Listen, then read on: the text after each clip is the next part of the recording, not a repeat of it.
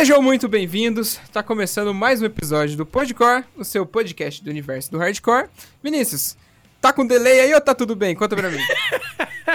Você é muito trouxa, porque agora eu vou ter que colocar como piada final a discussão do delay pra fazer sentido esse teu comentário, Fábio. Muito obrigado. Ah, Você, você... Mas assim, não é pra estar com delay mais. Eu acho. Espero. Se der bom. ok. E como é que você tá hoje, filho? Conta pra mim. Já hoje eu tô cansado, mas eu tô bem. E você? Eu tô, tô feliz também. Tô falador porque eu tô bem. E você, Fábio? Como é que você tá? Tá tudo bem também, graças a Deus. Vamos seguindo aí nessa vida louca aí. Segunda-feira muito maluca. Voltamos, saímos do lockdown aqui na nossa cidade, voltamos ao presencial. no meu Fui trampo nunca hoje. teve lockdown. Eu tô presencial. É, que desde- você troca. É que você, tipo, beleza, você consegue fazer algumas coisas de casa, mas nem tudo, né? Então. É, exatamente. Tipo aquele dia que caiu o sinal da rádio, tivemos que ir lá no, no, no receptorzinho e fazer o no gerador, aí não É, tem que fazer então. mesmo.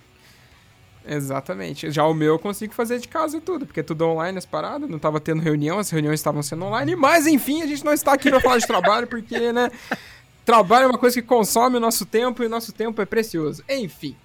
É, tá começando mais um episódio, vocês já viram com que a gente vai trocar ideia hoje, vai ser foda o papo e fica aí que a gente já volta.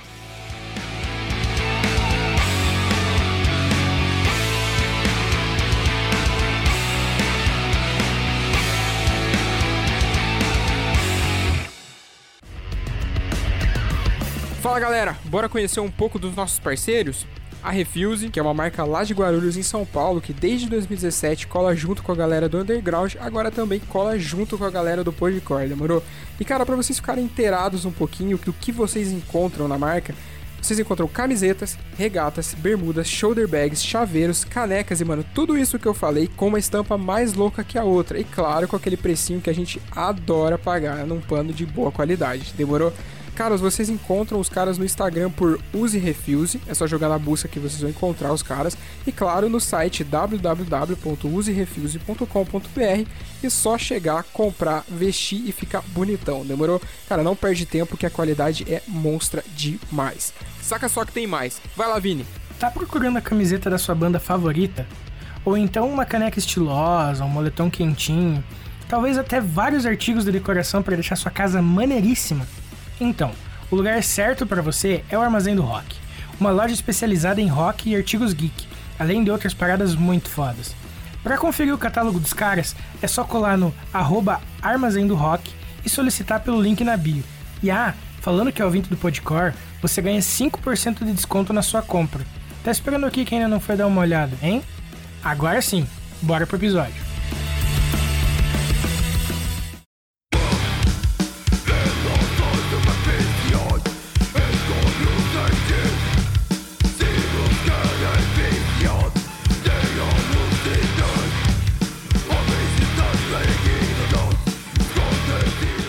Como o Fábio falou, é óbvio que hoje o papo vai estar tá foda, porque a gente tem a honra de receber a Nata aqui com a gente. Nata, seja muito bem-vinda. A casa é sua, fale um pouco de você pra galera. E novamente eu gosto de frisar, seja muito bem-vindo, porque a casa é muito sua. Ah, valeu demais aí o convite. É, eu sou uma entusiasta recente do podcast, porque eu tinha muito. é, sou velha, né? no- essas coisas de jovem aí é difícil pra mim. Mas agora eu tenho até um podcast também. Então, Olha só. então eu sou aquelas velhas modernas. Bom, é, me apresentar, vamos lá. É ruim, né, ficar falando sobre si mesmo. É, é uma desgraça, mano. É difícil. É, É. difícil. Bom, eu vou só é, resumir, porque eu faço um monte de coisa, então não vou ficar me Tá. aprofundando, não, senão vai ficar uma hora de programação para me apresentar. Vai lá. Bom, eu sou vocalista da Manger Cadáver, né, que é banda de hardcore de São José dos Campos, interior, da Porta Porteira Portão. É, Maravilha. interior de São Paulo.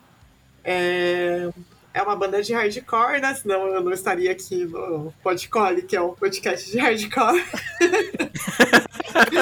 Apesar de que tem gente que não- acha que a gente não é hardcore, mas a gente é hardcore. É porque a gente tem um pouquinho Mas de como metal. assim? Ah, porque a galera Ah. acha que por conta do meu, do meu vocal ser extremo, né? Ele não é, Aham. não é hardcore, ou então porque a gente coloca algumas coisas de death metal junto no som, às vezes tem umas palhetadas também, enfim. Aí tem gente que acha que não é. É, é o famoso Uhum. híbrido. A gente é muito metal pra ser hardcore, muito hardcore pra ser metal. Perfeito. Mas enfim, vamos lá, continuando. É, eu também organizo shows de metal e hardcore aqui em São José dos Campos, junto com o nosso Matera. É, a nossa produtora se chama Soco na Fuça Produções. A gente organiza shows já faz 16 anos, desde Uhum. 2005 que a gente está em atividade. Só paramos agora esse ano, né? Que o ano passado a gente ainda conseguiu organizar show, mas depois da- com a pandemia agora a gente parou. Aí vamos ver se o que, que vai rolar nesse ano que vem, segundo semestre, talvez volte. Sim. Eu faço parte do canal Cena, é, dos cabeças assim do canal sou eu, o Caio, o Estevam e o João.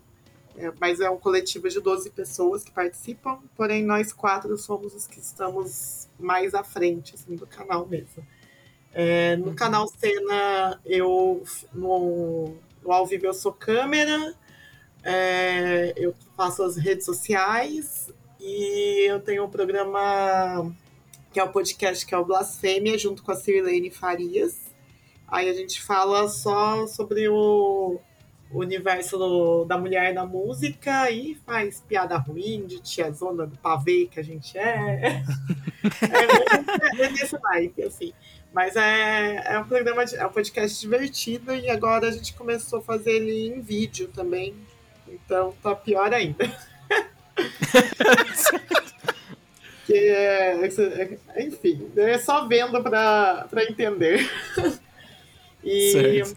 deixa eu ver o que mais. É, eu discoteco também, eu tenho um projeto que se chama Porks, que é uma festa anos 80, que aí são, são geralmente as festas têm cinco DJs diferentes que, fazem sets, aí cada um mais do seu gosto, assim, aí então o Marcelão participa também, aí ele faz os sets de hardcore e heavy metal anos 80, aí tem o pessoal do Vale Punk, que aí tem a Aninha faz de New Wave, o Dario faz de Technotronic, eu faço de New Wave e pós-punk. E, enfim, é uma festa bem divertida, assim, eu gosto muito de discotecar, foi uma coisa que eu descobri depois de velha, assim, e eu acho, eu costumo brincar que eu acho mais da hora discotecar do que tocar, porque na discotecagem, tipo, você só aproveita, você não tem que fazer corre de nada, você só se diverte e toca os sons que você Uhum. curte e tal. E aí eu acho isso massa demais. E deixa eu ver, por fim, acho que. Ah, tem a. Eu sou a idealizadora da União das Mulheres do Underground, que é um, é um coletivo de, de mulheres né, que se uniram para divulgar a presença feminina é, em bandas de hardcore, punk, metal, enfim, na música independente no Brasil. Aí a gente já catalogou quase 700 bandas que- é, ativas que tem mulheres na formação. E Uhum. volta e meia a gente faz algumas pesquisas tal. É, recentemente a gente soltou uma no blog da UMO, esmiuçando mais so- sobre os estilos, sobre as funções das bandas, é, geolocalização, enfim, várias coisas. E é, é isso, acho que é isso. Maravilha, você falou um monte de coisa, mas você não falou uma coisa que a gente quer saber. O quê? Como que a Nata começou na música?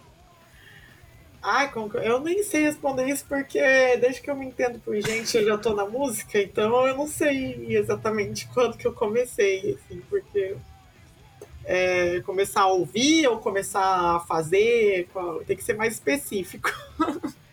Tá, é, como, quando você te- tomou consciência de que a música era um fator importante na sua vida? Ai, acho que foi na infância mesmo. E quando eu, quando eu tinha, sei lá, uns sete, oito anos, né? A minha irmã ela tem um ano de diferença só comigo. Tem um monte de gente que acha que a gente é gêmea, mas a gente não é gêmea. é, a gente brinca, a nossa brincadeira favorita era que era fazer um, uma rádio, assim. A gente tinha aquele, rádio, aquele som da gradiente gigante, enorme, que era uhum. toca-fita, CD, vinil e rádio. E a gente Sim. comprava muita fita cassete, né? Quando. Comprava não, eu, quem comprava eram os meus pais, a gente catava as fitas. e aí a, a gente ficava gravando é, música em rádio, assim, pra, e fazia. A gente fazia locução, também pegava o fone de ouvido como microfone. Aí a gente uhum. fazia os nossos programas. Aí era. Nossa rádio chamava NE90, que era Natália Edviges, que é o nome da minha irmã. Uhum. 90 porque a gente escolheu que essa era a nossa frequência. Entendi. Aí eu acho que foi nesse momento, porque era algo muito legal que, a gente, que eu fazia com a minha irmã, que era música, assim, né? E como o meu pai gostava de som, meu irmão também. Minha mãe já gostava dos Daniel da vida, né? Mas uhum. sempre gostou bastante de música também, porém música caipira e tal.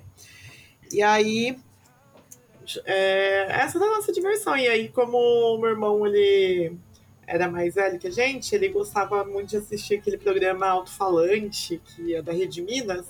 E uhum. eu e a minha irmã ficava assistindo junto, né? Que ele gravava, na verdade, que passava de madrugada. Aí a gente ficava assistindo junto e. Aí, enfim, foi uma coisa que não teve um momento que eu descobri, porque é, sempre teve na, na nossa vida desde a infância, assim, acho que é, sempre foi natural a música. Então acho que o difícil seria é, não, não ter a música, né? Entendi. E como que o lance de ser vocalista é, começou na sua vida? E, além disso, como que você se encontrou dentro da música pesada ou extrema, digamos assim? Ah, deixa eu pensar, iria aqui. É, ser vocalista eu nunca tinha pensado muito, assim. Óbvio, quando eu era mais nova, eu via, sei lá, Siux e The Bunches, assim, que que era de post-punk, via Garbage também, com Shirley Manson. Achava, tipo, demais. Aí ficava dublando com, com escova de cabelo como microfone. Mas eu, não, nunca, eu não tenho uma voz, é, como posso dizer, uh, que seja suave, assim, para os ouvidos das pessoas. então, em outras palavras, eu canto uma porra. Certo. Aí eu. Eu nunca pensei em ser vocalista, assim, eu tive uma banda na adolescência, só que eu tocava baixo e aí desisti também e nunca tinha pensado. E o Manja foi minha primeira e eu falo que é a primeira e única e última banda, porque se acabar eu não vou ter mais outra banda não, porque é muito trabalho. Uhum. eu tenho preguiça de começar do zero, mas enfim. É, o Marcelo, que fundou a banda, o Batera, ele é meu melhor amigo, assim, e a gente tem uma amizade de décadas e tal. E ele é baterista, só que ele ficou muito tempo sem tocar bateria porque ele é, que, quebrou a mão, assim, a, a, mão dele é cheia de pino, né? E aí ele ficou muito Caramba. tempo sem, to, sem tocar. E aí quando ele resolveu voltar, que ele tipo, resolveu montar a banda, ele era totalmente despretensioso, assim, porque a ideia era passar um tempo junto entre amigos, assim, e, e tocar música que a gente gosta, e fazer música, enfim, era algo despretensioso mesmo. E o Marcelo ele me chamou pra banda, ele falou se puder participar, porque como a gente é muito amigo, eu tinha que participar da banda. Aí eu, mas como que eu vou participar se eu não toco porra nenhuma? aí ele. Aí ele, não, a gente se vira, a gente dá um jeito, mas você participa. Aí, aí eu, mas eu não quero voltar a tocar baixo, porque eu vou ter que me dedicar e eu não quero estudar. aí ele tenta cantar, então, porque aí pelo menos você é, não precisa estudar tanto, é uma coisa mais simples. Aí eu, eu, Marcelo, com essa voz de taquara rachada, eu vou conseguir cantar? Aí ele olhou pra minha cara, ele, é, bom, tenta dar uns berros, não precisa cantar. Se você gritar, dar uns gritos, assim, tá bom. Tenta fazer uns gutural. Uhum. Aí, aí foi engraçado, assim, eu falei, ah, eu vou tentar, se eu não conseguir, aí foda-se, não vou participar, não. Só vou no ensaio, só. Aí ele falou pra pra eu ir. Aí a gente. Eu lembro que essa tarde foi uma tarde muito engraçada, que era um feriado. E a gente estava procurando estúdio para marcar ensaio. É, aí eu fui andando com ele na rua, assim, a pé, aí ele foi me ensinando a fazer gutural. Aí o cara nos gritos louco na rua, o povo olhando, achando que eu tava com um demônio no corpo. Nossa! E aí foi assim. Porque imagina, né? Tipo, dando, fazendo um gutural na rua, a louca, né? Passando. Aham. Uhum. Do nada, o povo tomando um sorvete ali, passa a pessoa berrando do lado. É, então, aí foi, e foi essa minha iniciação. Aí deu certo também, já 10 anos. Imagina se não tivesse Nossa, dado certo. Imagina. Ah, se não tivesse dado certo, a gente ia ficar aí brincando só de tocar. Só a gente. Ou ia desistir também. Enfim, a intenção mesmo era passar um tempo entre amigos, né? Uhum. E rolou. Pode crer. Mas massa, por que, que você desistiu do baixo? Por que eu desisti do baixo? Porque eu sou preguiçosa. Ah, não, mas assim, a real é que eu já faço muita coisa, sabe? Eu, além dessas coisas todas não remuneradas que eu falei na apresentação, eu trabalho também, né? Porque infelizmente não nasci herdeira. Sim. Uhum. Aí tem que trabalhar, né? Quando a gente não tem um respaldo, aí eu trabalho pra caramba. E para você, para mim é assim, você vai fazer um negócio, você tem que fazer direito, sabe? Por mais que que seja meio que tem, vai lá e faz, eu não, eu não gosto. Eu gosto de fazer as coisas certinhas, assim, sabe? Se for fazer muito meia boca, eu não prefiro não fazer. Dou o espaço para outra pessoa fazer melhor. Saquei. Eu, sou, eu penso e faço exatamente da mesma forma, cara, porque não adianta nada a gente doar um tempo nosso se não for para fazer o bagulho caprichado, senão esquece, velho.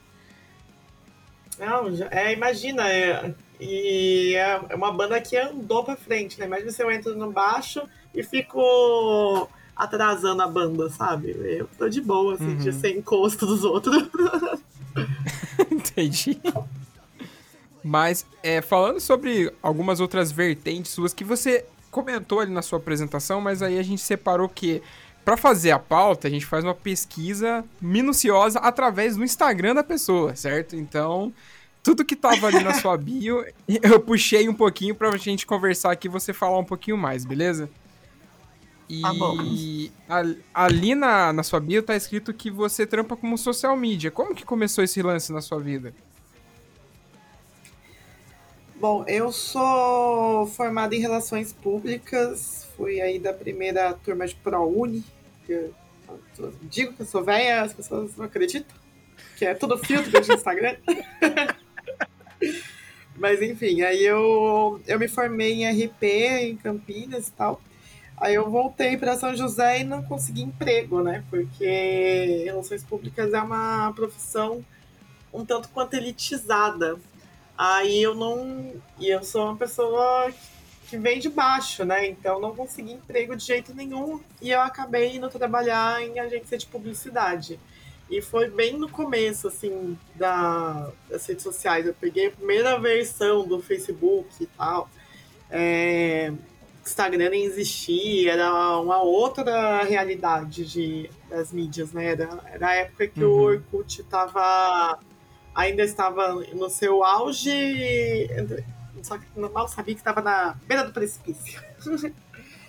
e aí eu fui trabalhar com isso, porque é, eu percebi que a minha formação ela é basicamente metade dela é sobre pesquisa e a outra metade é sobre planejamento de comunicação.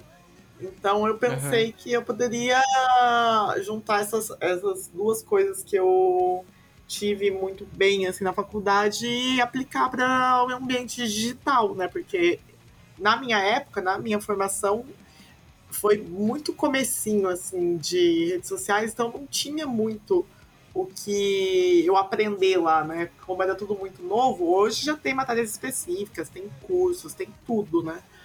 E mas naquela época não tinha. E aí eu fui aprendendo na prática, de usando a teoria que eu tinha e aplicando a realidade que estava acontecendo, né? E aí foi isso.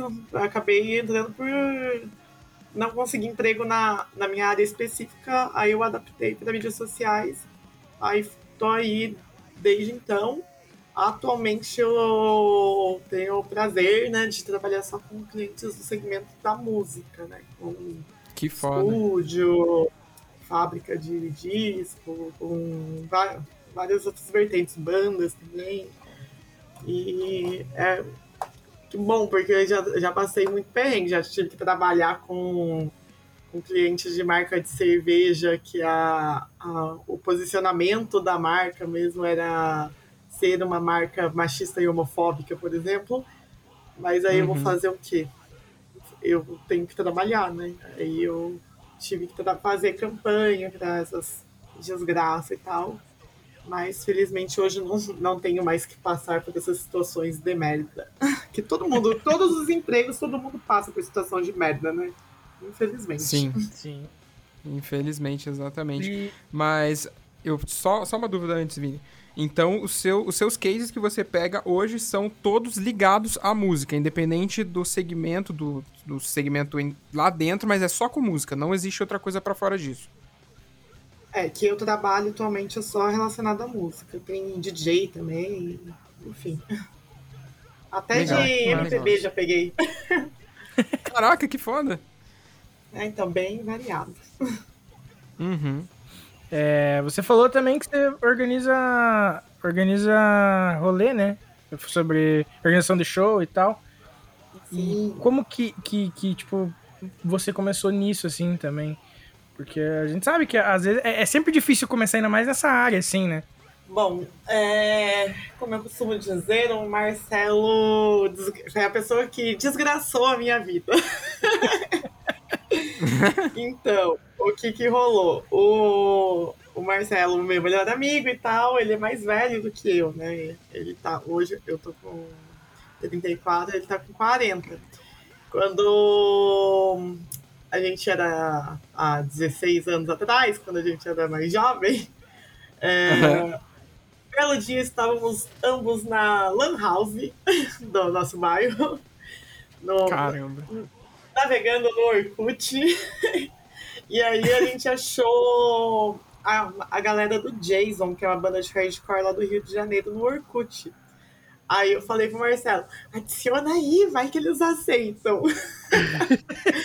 aí ele adicionou e aceitou, aí ele falou, olha, que da hora, e agora, o que que eu falo? Eu falei, conversa com ele, fala que você gosta da banda, que não sei o que lá, blá blá.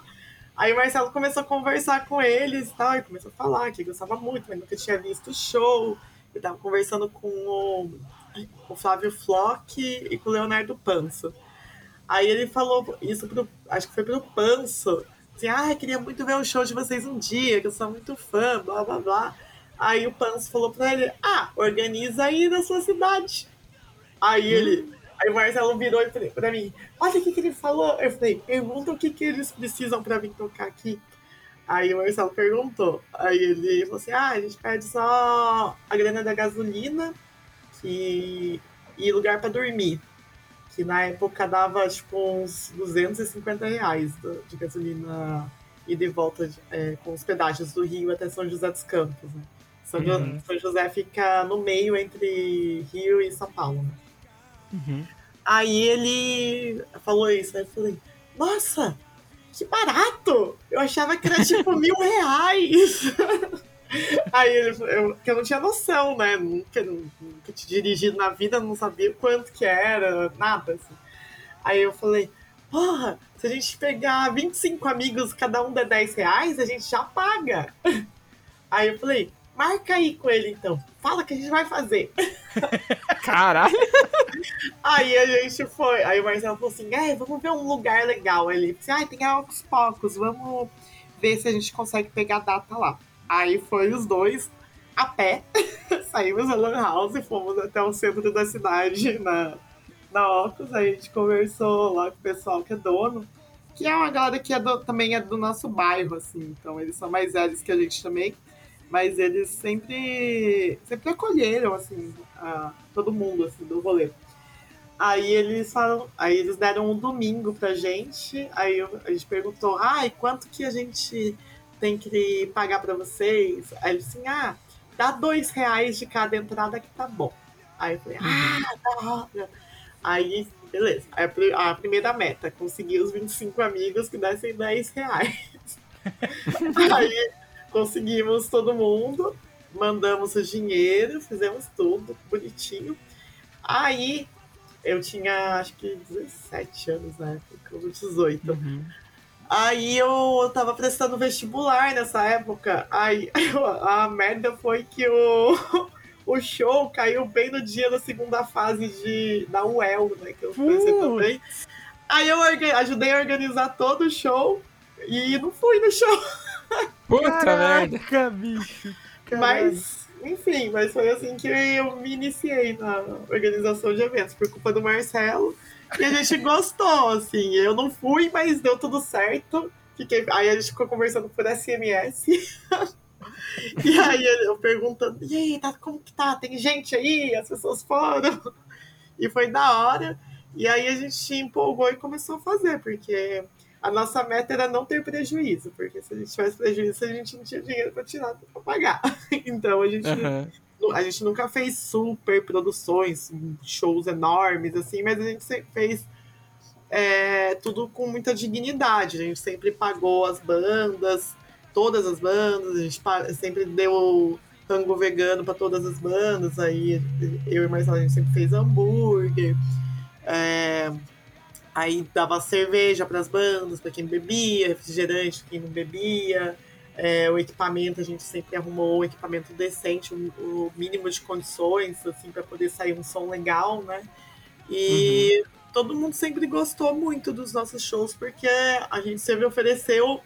Eu acho curioso, porque para mim a gente fazia o mínimo, assim, sabe? E todo mundo sempre falou que, que era, tipo, o, o rolê que a gente oferecia era absurdo de bom porque a maioria do, dos corres da, das galeras, tipo, não tinha nem água. Eu ficava chocada Caramba. com isso, assim. Falei, caralho, como assim?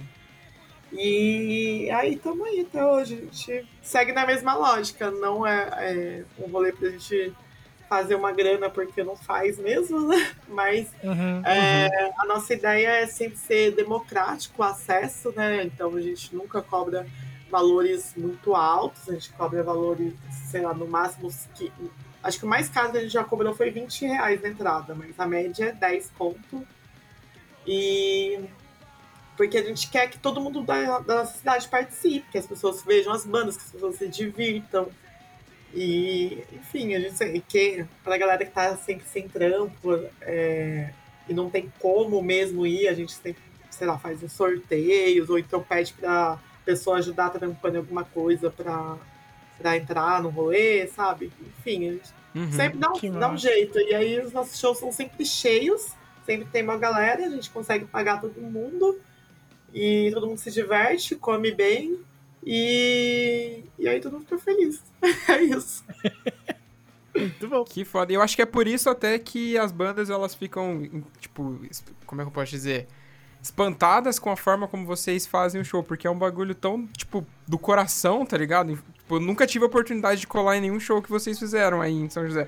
Mas deve ser tão do coração a parada que as bandas se sentem abraçadas e, tipo, isso paga qualquer coisa que elas possam ganhar mais dentro do rolê, tá ligado? Sim, é, além disso, é, a gente meio que formou um público cativo aqui na cidade. Então, todo mundo cola no rolê, independente da, de que banda que vai tocar. Então sempre vão ser rolês cheios com uma galera. E isso daí ajuda bastante no, no, no, ânimo de uma banda se apresentar. Porque você tocar para três pessoas que eu já toquei para três pessoas. A gente também. Aham. É, é mó triste, mas. Nossa, demais. Mas tá bom, né, também. E, mas quando tá lotado, mas quando tá lotado, tá mó cheia, o pessoal empolgado, se divertindo, assim, é outro gás. E São José tem essa mágica aí que a galera é muito foda do rolê, assim. E a gente fa- faz muita amizade com a molecada também. O bom é que aqui, aqui é, diferentemente de outros lugares do Brasil que o pessoal sempre fala, que o público envelheceu e não se renovou, aqui em São José a gente viu que isso estava acontecendo, aí a gente se aproximou da molecada que só gostava de umas bandas tipo mainstream, assim, acolheu essa molecada, trouxe essa molecada para perto da gente, aí essa molecada hoje conhece uma porrada de banda independente e, e curte pra caramba sendo underground, assim. Isso é uma coisa que eu vejo que falta muito, porque tem muita arrogância e pouco acolhimento, né? E aqui a Uhum. gente trabalha, talvez porque é interior também, aí o pessoal tem outra visão das coisas. Com certeza. Eu acho que até isso que você falou agora é uma coisa que, se eu não me engano, o Felipe Medeiros, que participou com a gente aqui, ele comentou desse lance da renovação, justamente.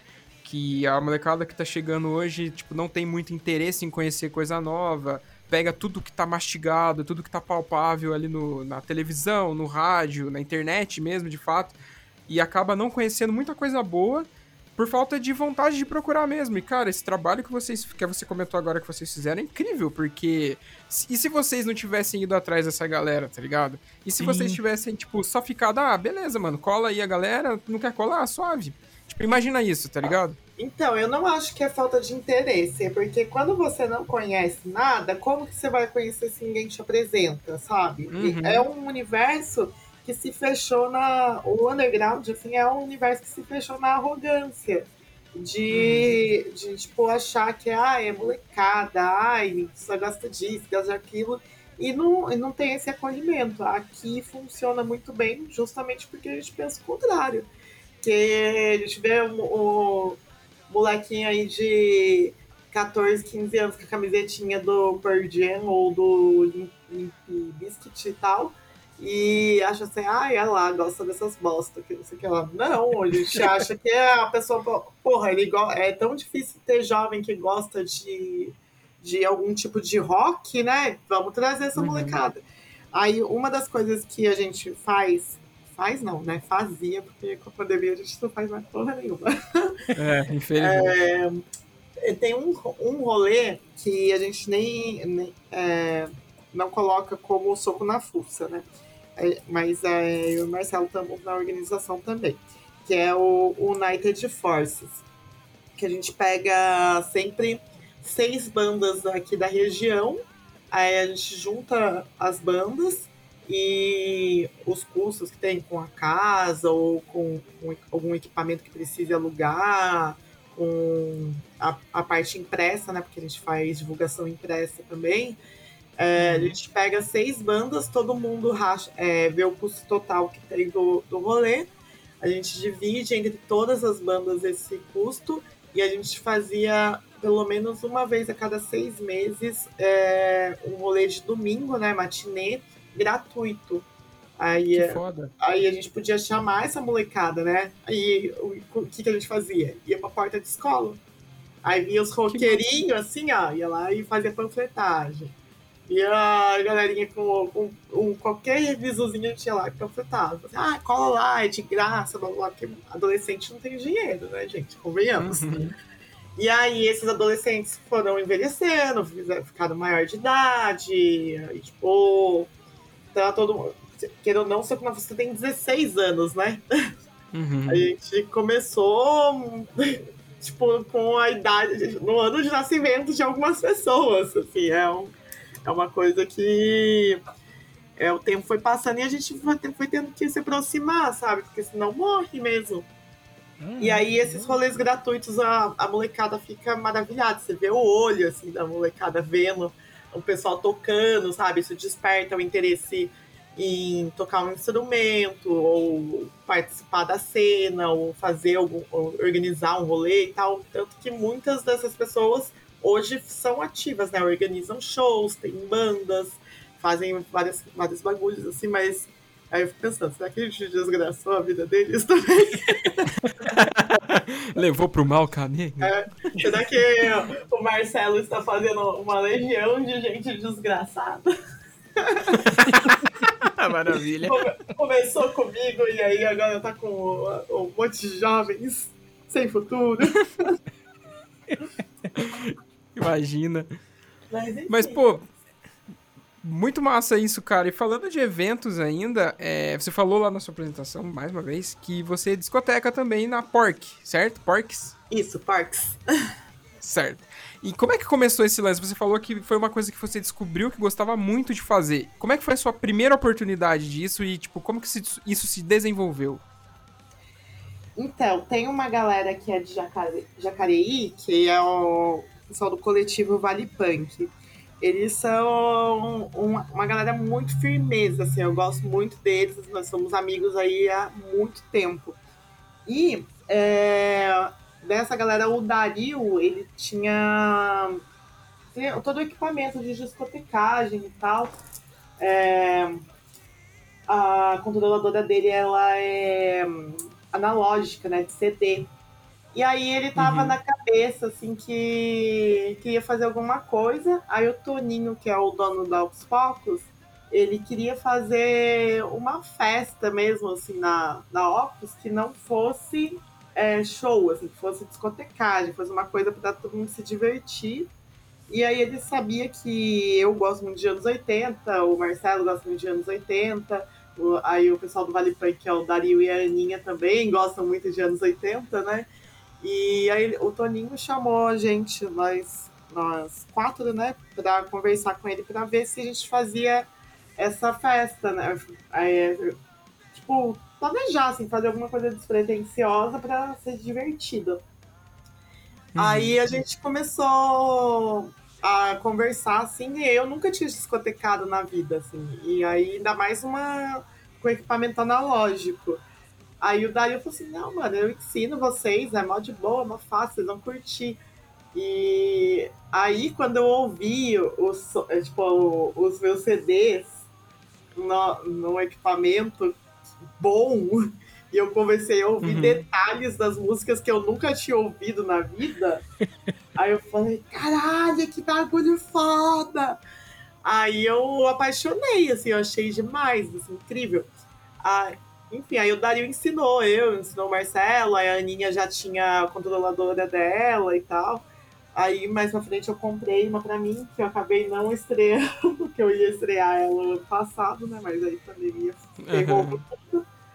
Mas é, aí foi isso. Aí era, um, era uma festa pra gente se divertir, assim, e cola muita gente mais muita gente. Cola a galera dos Regbanger, cola a galera do punk, cola a galera jovem, cola a galera velha, saudosista dos anos 80, e, é, cola a galera LGBT, assim, é, é, uma, é uma mistureba e é muito legal, porque é tipo todas as tribos se encontrando no mesmo lugar e todo mundo dança, isso que eu acho demais, assim, os metaleiros, todo mundo dançando, assim, é muito da hora. Que foda.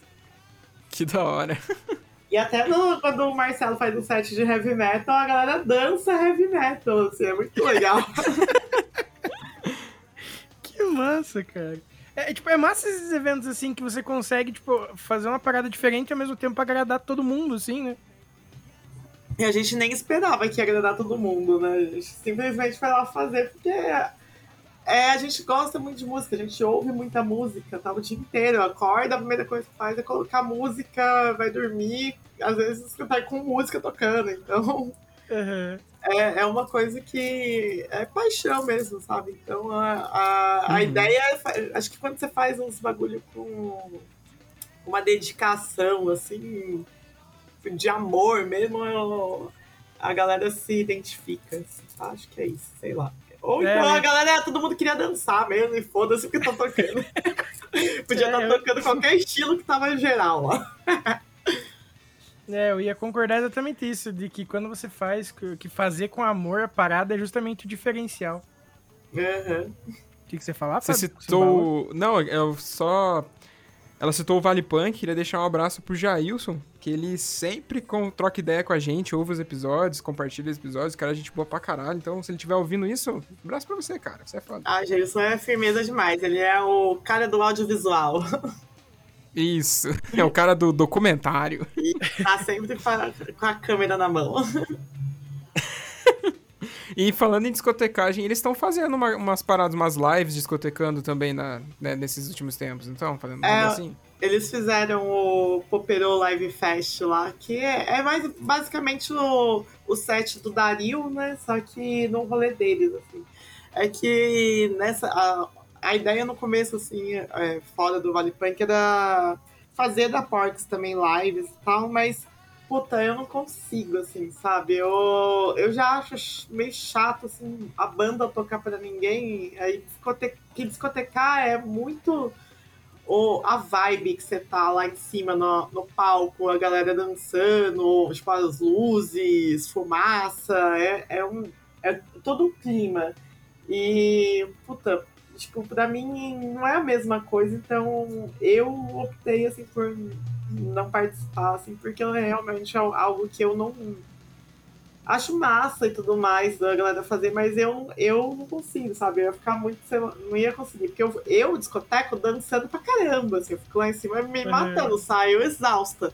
Eu não bebo uma gota uhum. de cerveja porque eu quero ter é, pique pra ficar a noite inteira dançando.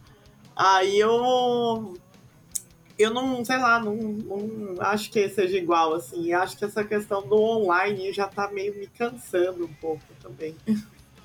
Pra caralho. Te entendo perfeitamente. É, então. Eu até prefiro, é o que eu tava até falando, que eu prefiro podcast que não aparece a minha cara. tá certo. E falando em podcast, você comentou que você não era tão fã assim e tal, e começou a, a curtir com o tempo, né? Mais recente. Então, falando sobre podcast, conta pra gente como é que surgiu o Blasfêmia e o teu gosto pela mídia em si. Então, foi. No começo eu fui contra, mas aí fui convencida, porque lá no canal Cena, é... o Caio ele queria fazer o, o Drops, né? Que é o, o giro semanal de, de notícias, né? Que é música, uhum. política, uhum. vontade de morrer, essas coisas, assim. É, a abertura do Drops é essa. É, uhum. fazer isso semanalmente e tal. É, porque eu sentia falta mesmo de trocar ideia com a galera. De conversar mesmo, assim, que é uma coisa que a gente sempre fez entre as bandas, que é tipo igual o, as bandas que são mais amigas, mais próximas da gente é Surra, Desalmado e o Manjos. É a trinca, assim, que sempre tá junto. E aí a gente uhum. não trombava mais ninguém, não, tipo, conversar por texto, por áudio já tava meio chato, assim, e a gente queria falar bobeira e falar coisa séria e falar vários, tipo, vários assuntos aleatórios. Que é, né, tipo, o período da pandemia tava meio complicado. Aí, aí como a gente tinha no canal antes só o ao vivo, né? E aí a gente, com a pandemia, começou a produzir outros, outros conteúdos, né? Uhum. E aí o cara queria fazer esse podcast, aí eu era contra, porque eu achava que eu colocar podcast no, no YouTube e no Spotify ia dividir a audiência, e eu achava melhor ficar tudo num lugar só. Mas aí eu fui voto vencido aí pela galera. E aí teve, né? Aí, eu, aí começou com o Drops, assim, o primeiro podcast que eu ouvi na minha vida foi o que eu participei, que foi no Drops. Caraca. Maravilha. Que aí no Drops eu, eu participo uma vez por mês, só que antes era, no começo era, era semanal, mas aí a gente não tava dando conta mais também, né? Aí uhum. virou quinzenal. Aí eu participo uma vez por mês do DOP só, e tem um Blasfêmia que é uma vez por mês também, aí é mais tranquilo. E aí eu comecei a, a puxar outros podcasts, aí eu fui ouvir aquele Revolu Show, é, que é, é mais sobre marxismo e tal. E aí eu falei, caralho, é legal. E aí eu comecei a pegar gosto, mas eu fui ouvir outros de música também. É, só que aí eu ouço muito esporadicamente, assim, eu não, eu não ouço os podcasts que eu participo, porque eu não consigo ouvir a minha própria voz. Mas eu vejo algum que eu acho interessante, assim, a temática eu, eu ouço, assim, tá até comentando com vocês que de vocês eu ouvi três episódios, né, que foi o do Canchifras, da Natália do Mioma e o do, do Giroto, do Baile do Capiroto. Que aí a gente tem muito conteúdo também, tem muita gente fazendo conteúdo massa, aí eu não consigo mais acompanhar todo mundo. Aí eu sempre, tipo, dou uma passada por cima assim e vejo que, ah, legal, vou ouvir. Aí eu, eu começo. O Giroto, inclusive, foi uma das pessoas que mais pediram pra gente fazer podcast, porque a gente tinha um, um programa, a gente tinha, não, a gente tem um programa que é o Falatório, que a gente discute algum tema específico no canal. Sei lá, o último que teve foi de thrash metal. E aí é, é o papo, assim, é, é, tem um roteiro, assim, da, quais, quais as temáticas vão ser abordadas e tal, e vai se debatendo sobre é, o tema, né? E aí o Giroto sempre uhum. falou assim, ah, coloca no Spotify, porque aí dá para ouvir, não precisar ficar com o celular ligado, blá blá blá. E aí ele sempre ficava falando, aí eu, não, sou contra podcast. aí no final das contas eu tenho podcast, né? E o Blasfêmia começou porque é, a gente estava com, com essa demanda no, no cena de. A gente sempre teve a preocupação de colocar bandas com mulheres nos programas, tanto que todos os programas que vocês forem buscar, sempre tem, se não tem a banda participando, tem a banda mencionada nos programas e tal que tenham mulheres também, né? Uhum. Só que ainda assim a gente sentia falta de ter alguma coisa mais específica, assim, mais é, mais é, fechada mesmo para esse nicho. Aí a Sirlene, ela a minha amiga Estreiege que conversa comigo em mesa de bar sobre música. E aí uhum. a gente sempre se deu muito bem. Eu, bêbada, muito louca, falando do, mal de new metal, e ela, sóbria, muito louca, defendendo o new metal. Mas enfim. Certo. Aí essa era. Tipo, essa era uma, uma das coisas que a gente sempre gostou muito de fazer, que era conversar de música. E. E assim, eu comecei a pensar que eu não tenho muitas amigas que eu converse sobre som, assim, tipo, sai uma música nova de alguma banda, fala, puta, você ouviu esse som, puta, olha esse solo que da hora, essa bateria frenética, blá blá blá. Ou então falar mal também, assim, puta, que bosta, assim, eu achei mó meia boca, que não sei, tipo, conversar sobre música mesmo, assim, tanto bem quanto mal. É, assim, a maioria das minhas amigas eu, é, que curtem som e tal, é, ou conversava sobre outros assuntos, ou sobre rolê, elas sempre estavam presentes nos shows mesmo, mas falar especificamente sobre som, ser nerd de música, assim, sabe? Conhecer a história das bandas e tal, era só a Sirlene mesmo. Aí eu falei, porra, Sirlene, vamos fazer um podcast assim, igual a gente conversa, falando, fazendo umas piadas ruins, falando bosta, dando risada, que aí acho que vai ser. Uhum vai ser legal, assim, mas nem que seja assim, ninguém vai ouvir, mas pelo menos se a gente conversar é uma coisa legal que a gente vai fazer, nós duas, né? E aí super virou, que a Sirlene ela é, ela é muito divertida, eu sou ranzinza, mas falo bosta também.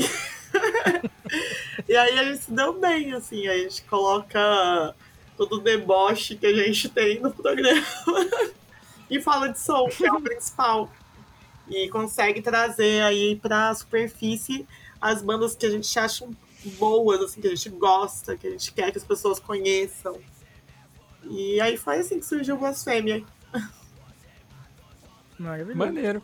Inclusive, a gente quer trazer a Celina aqui também para trocar uma ideia com a gente, para fazer é, esse lance de, tipo, conhecer um pouco dela e depois, futuramente, trazer vocês duas para falar sobre Blasfêmia e trocar ideia sobre música. Você já topa já, porventura?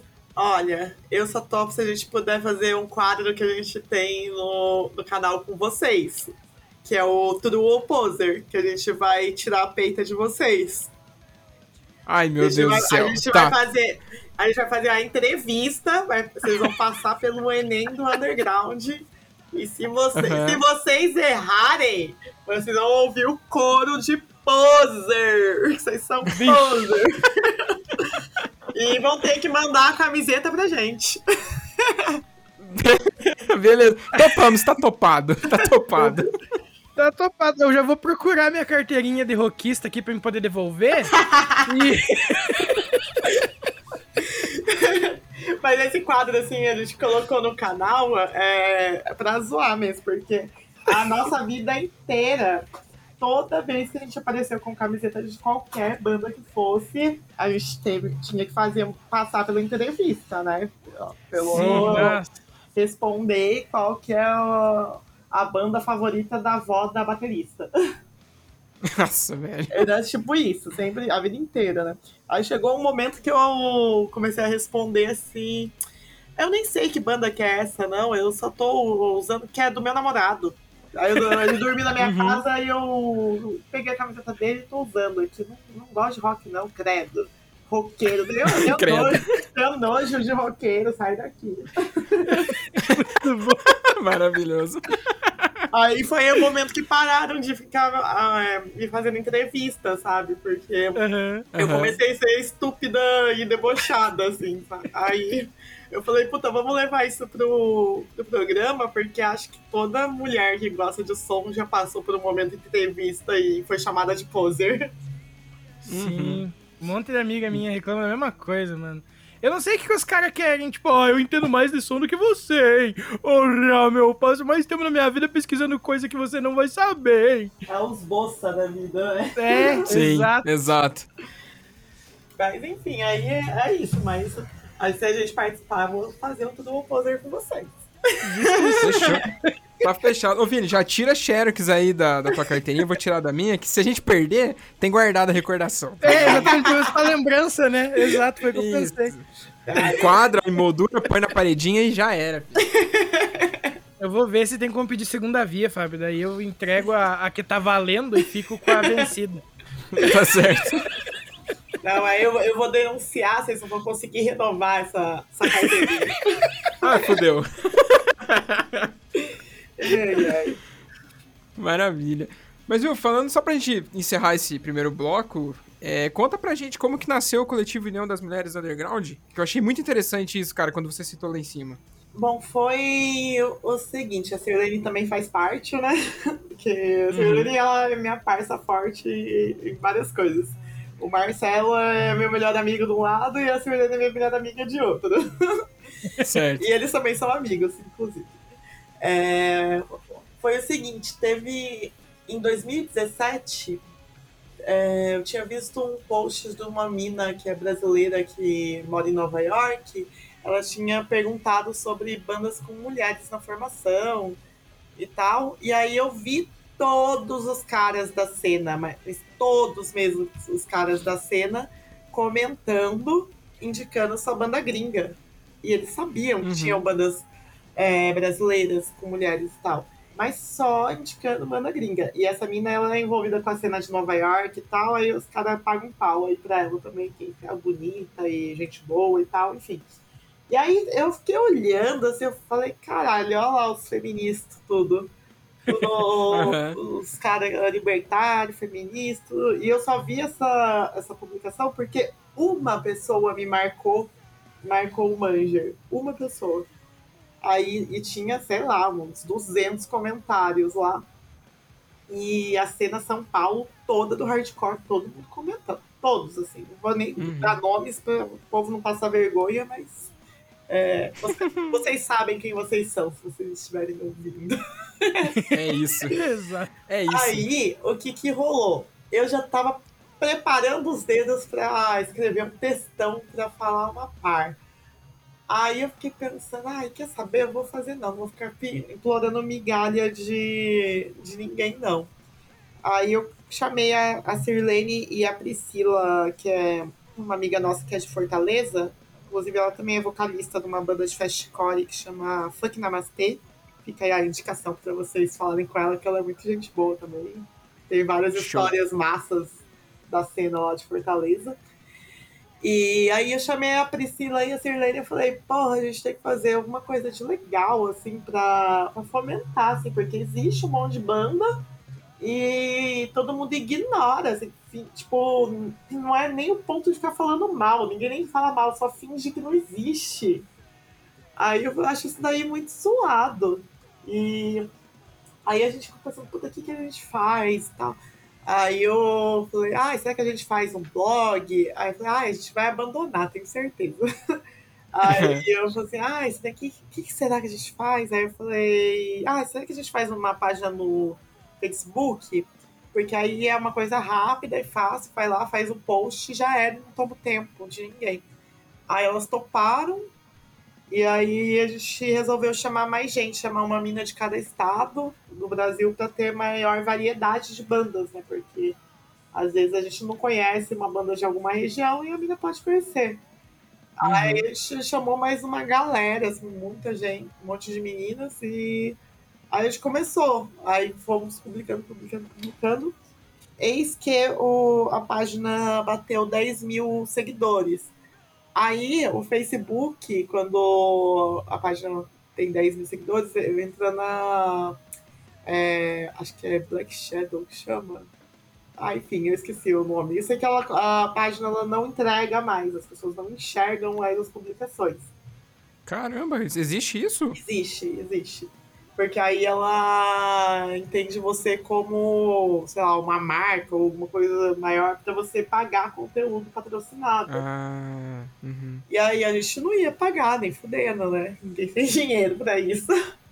Aí uhum. a, a, foi caindo muito o alcance, assim. E aí a gente continuou publicando e tal, mas os tempos áureos da página já se foram. Assim, que no começo foi os primeiros anos, assim, era incrível, assim, de fazer uma publicação tinha 500 comentários, assim, era um negócio muito legal. Agora, Malemar atinge 100 pessoas de alcance, né, de engajamento, uhum. fala.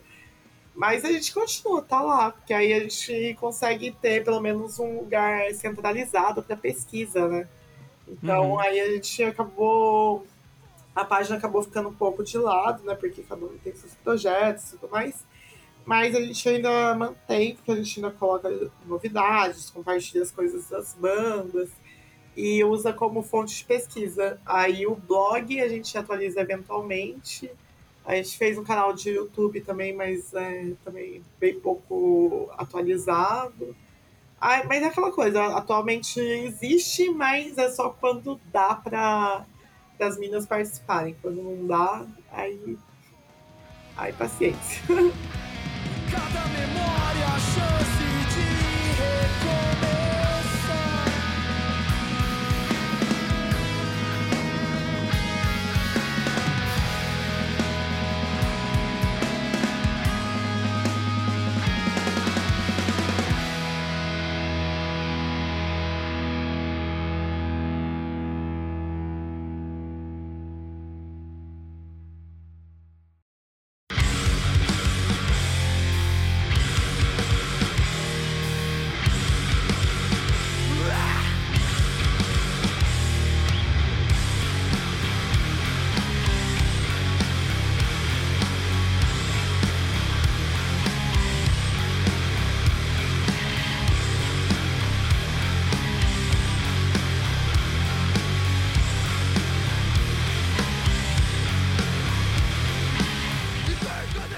já falou de, de, de, como você começou a se envolver com várias coisas da cena, mas como que o Manger começou? Conta pra nós. Ah, então foi o Marcelo, né? Ele que resolveu montar a banda, aí chamou todo mundo da banda. E aí no começo era um sexteto. Era eu e o Juliano, né? De vocal, tinha duas guitarras e baixo bateria. Uhum. E só que aí é aquela coisa, né? Seis pessoas uma banda é muita treta, né? Porque conseguir conciliar os horários de seis pessoas para ensaiar, para fazer show, pra, né? enfim, para compor, para coisa andar, é difícil, né? Aí essa formação com seis pessoas durou um, um ano e pouquinho. Aí o, o Juliano e o Patrick saíram da banda e ficou como quarteto. Aí eu, a princípio, quem tocava guitarra também era o meu cunhado, o Rogério. Só que aí ele trabalha muito, assim, ele trabalha pra caralho. E ou aí ele casou com a minha irmã e tal, e eu, o único momento que eles tinham ficar juntos era no final de semana. E só que aí no final de semana ele tava fazendo o quê? Tava nos buracos com a gente. Mas aí, aí começou a ficar cansativo para ele e ele viu que ele também estava meio que atrasando, porque a gente estava tendo muito convite de show e aí a gente não estava marcando porque ele, ele não podia ir. Assim, sei lá, show dia de, uhum. de sexta, quinta, sexta-feira, ele não conseguia. E aí ele é, resolveu sair da banda por conta disso. Só que aí ele continuou, assim, na banda, assim, ele sabe todas as nossas músicas, sabe tocar tudo. É, porque ele era um sub, né? Aí quando. Uhum. Depois que entrou foi o Marcelinho, né? Quando ele não podia, o Rogério tocava também. E continuou aí junto com a gente. Só que de forma indireta. E aí, quando ele saiu, o Jonas era baixista, ele passou pra guitarra, e aí a gente chamou o Marcelinho, que era o nosso primeiro fã, é, pra tocar é, baixo. Eu encontrei com ele na rua e falei, ô, oh, sabe tocar baixo? Aí ele, ah, eu toco guitarra, mas acho que eu sei tocar baixo. Aí falei, ah, quer entrar pra banda? Aí ele, nossa, que da hora, quero. Só que ele era muito novinho, ele tinha acho que 18 anos quando eu chamei ele, né? E aí ele uhum. ficou na banda aí sete anos. A gente aí no. Acho que ele ficou com baixo nem seis meses, porque o Marcelinho ele é do trash, né? Aí ele era melhor uhum. guitarrista do que baixista e o Jonas é do punk. E o, e o Jonas é melhor baixista do que guitarrista. Aí ó, a gente falou para eles trocarem de função. Aí eles trocaram e ficou perfeito. E foi a formação clássica. Assim, ficou é, até, dois, até o final de 2019. E Aí, enfim, a gente fez um monte de coisa junto, compôs coisa, gravou coisa pra caralho, viajamos o Brasil inteiro. E o Marcelinho, ele descobriu a, a profissão dele nesse meio tempo, né? Porque aí ele, ele foi fazer faculdade de História, no, acho que na Unifesp, que tem em Guarulhos. E... Uhum Aí ele abandonou a faculdade, ele, aí ele viu que ele gostava mesmo de desenhar, e aí virou ilustrador, assim. Ele, que massa! E aí, tipo, é, exceto a primeira capa do, do Origem da Queda, todas as nossas capas foi Marcelinho que fez, as estampas de camiseta, tudo ele que desenhou. E isso daí foi algo muito bom pra banda também, né? Que tem um ilustrador da banda. Uhum. É uma uhum. coisa que já facilita bastante.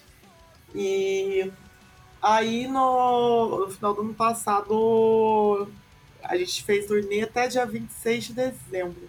Aí na virada de ano ele falou pra gente que conseguiu a bolsa lá na, na escola de desenho que chama Quanta, que aí ele ia ter aula todo sábado e tal, e que aí não ia poder mais se dedicar pra banda como tava tendo, que a gente tava fazendo muito show, né? E Uhum. E a perspectiva para 2020 era de fazer mais show ainda do que em 2019. Aí ele, e ou não, a gente também que tinha que gravar, compor um álbum e tal, e aí era algo que ia ser complicado, né?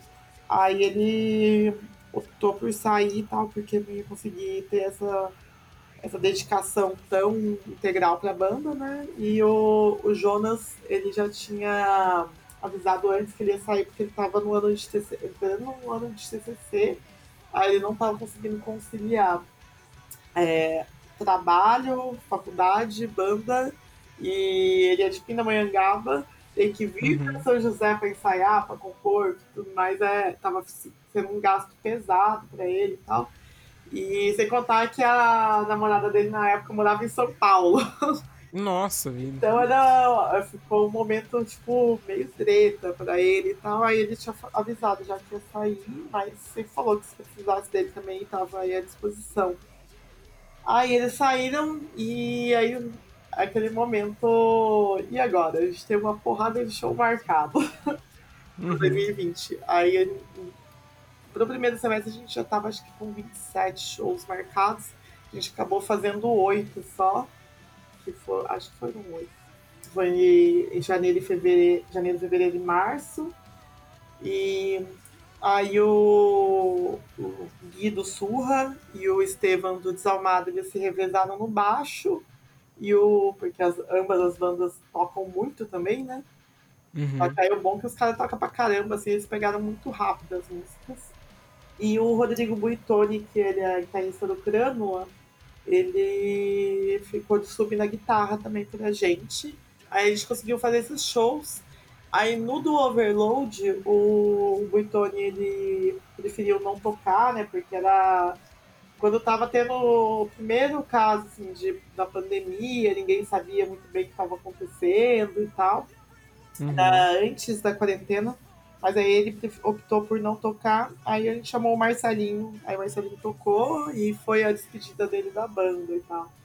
E foi o, esse show aí foi memorável, né? Porque foi a despedida mesmo, tava um maior clima gostoso lá. Tava, tipo, todas as bandas dos nossos amigos, todos os nossos amigos estavam lá, tinha uma galera de outras, outras cidades, outros estados, assim. Foi um maior clima gostoso mesmo, mas foi realmente o show da despedida, assim. Eu fico triste de lembrar. Caramba. Nossa, deve ter sido muito foda, na moral. Nossa, foi incrível. Foi o, DRI, Periferia SA, Desalmado, Surra, o Manger e o Cerbé dos Ataques. E aí, enfim, aí teve a pandemia, ficamos um bom tempo aí sem fazer nada de março até setembro. Aí nesse meio tempo a gente já tá- ficou só conversando com o, com o Paulinho e o Bruninho, que foram as pessoas que entraram na banda é, no final do ano passado. E aí era pra ver se ele, tipo, a gente pegou pessoas de São José mesmo pra ter essa facilidade de conseguir ensaiar, de. é, que até tinha gente de São Paulo que a gente queria que tocasse com a banda, mas puta, é foda, assim. Ficar indo pra lá pra ensaiar, ou a pessoa vir pra São José que queira ou não, é, um, é uma paulada aí de pedágio e gasolina, né? Da, Uhum. é, por mais que Uhum. seja rápido, né? É uma hora até São Paulo. É mais rápido chegar de São José para São Paulo do, do que andar dentro de São Paulo. chegar da Zona Norte para Zona Leste, você vai demorar muito mais tempo. Vai, é verdade. Mas enfim, aí a gente optou por pessoas aqui da nossa cidade mesmo. Aí a gente chamou o Paulinho, que a gente já conhecia, ele toca pra caramba, assim, o, o mano é tipo, meio gêniozinho assim da guitarra, o cara toca muito, muito mesmo.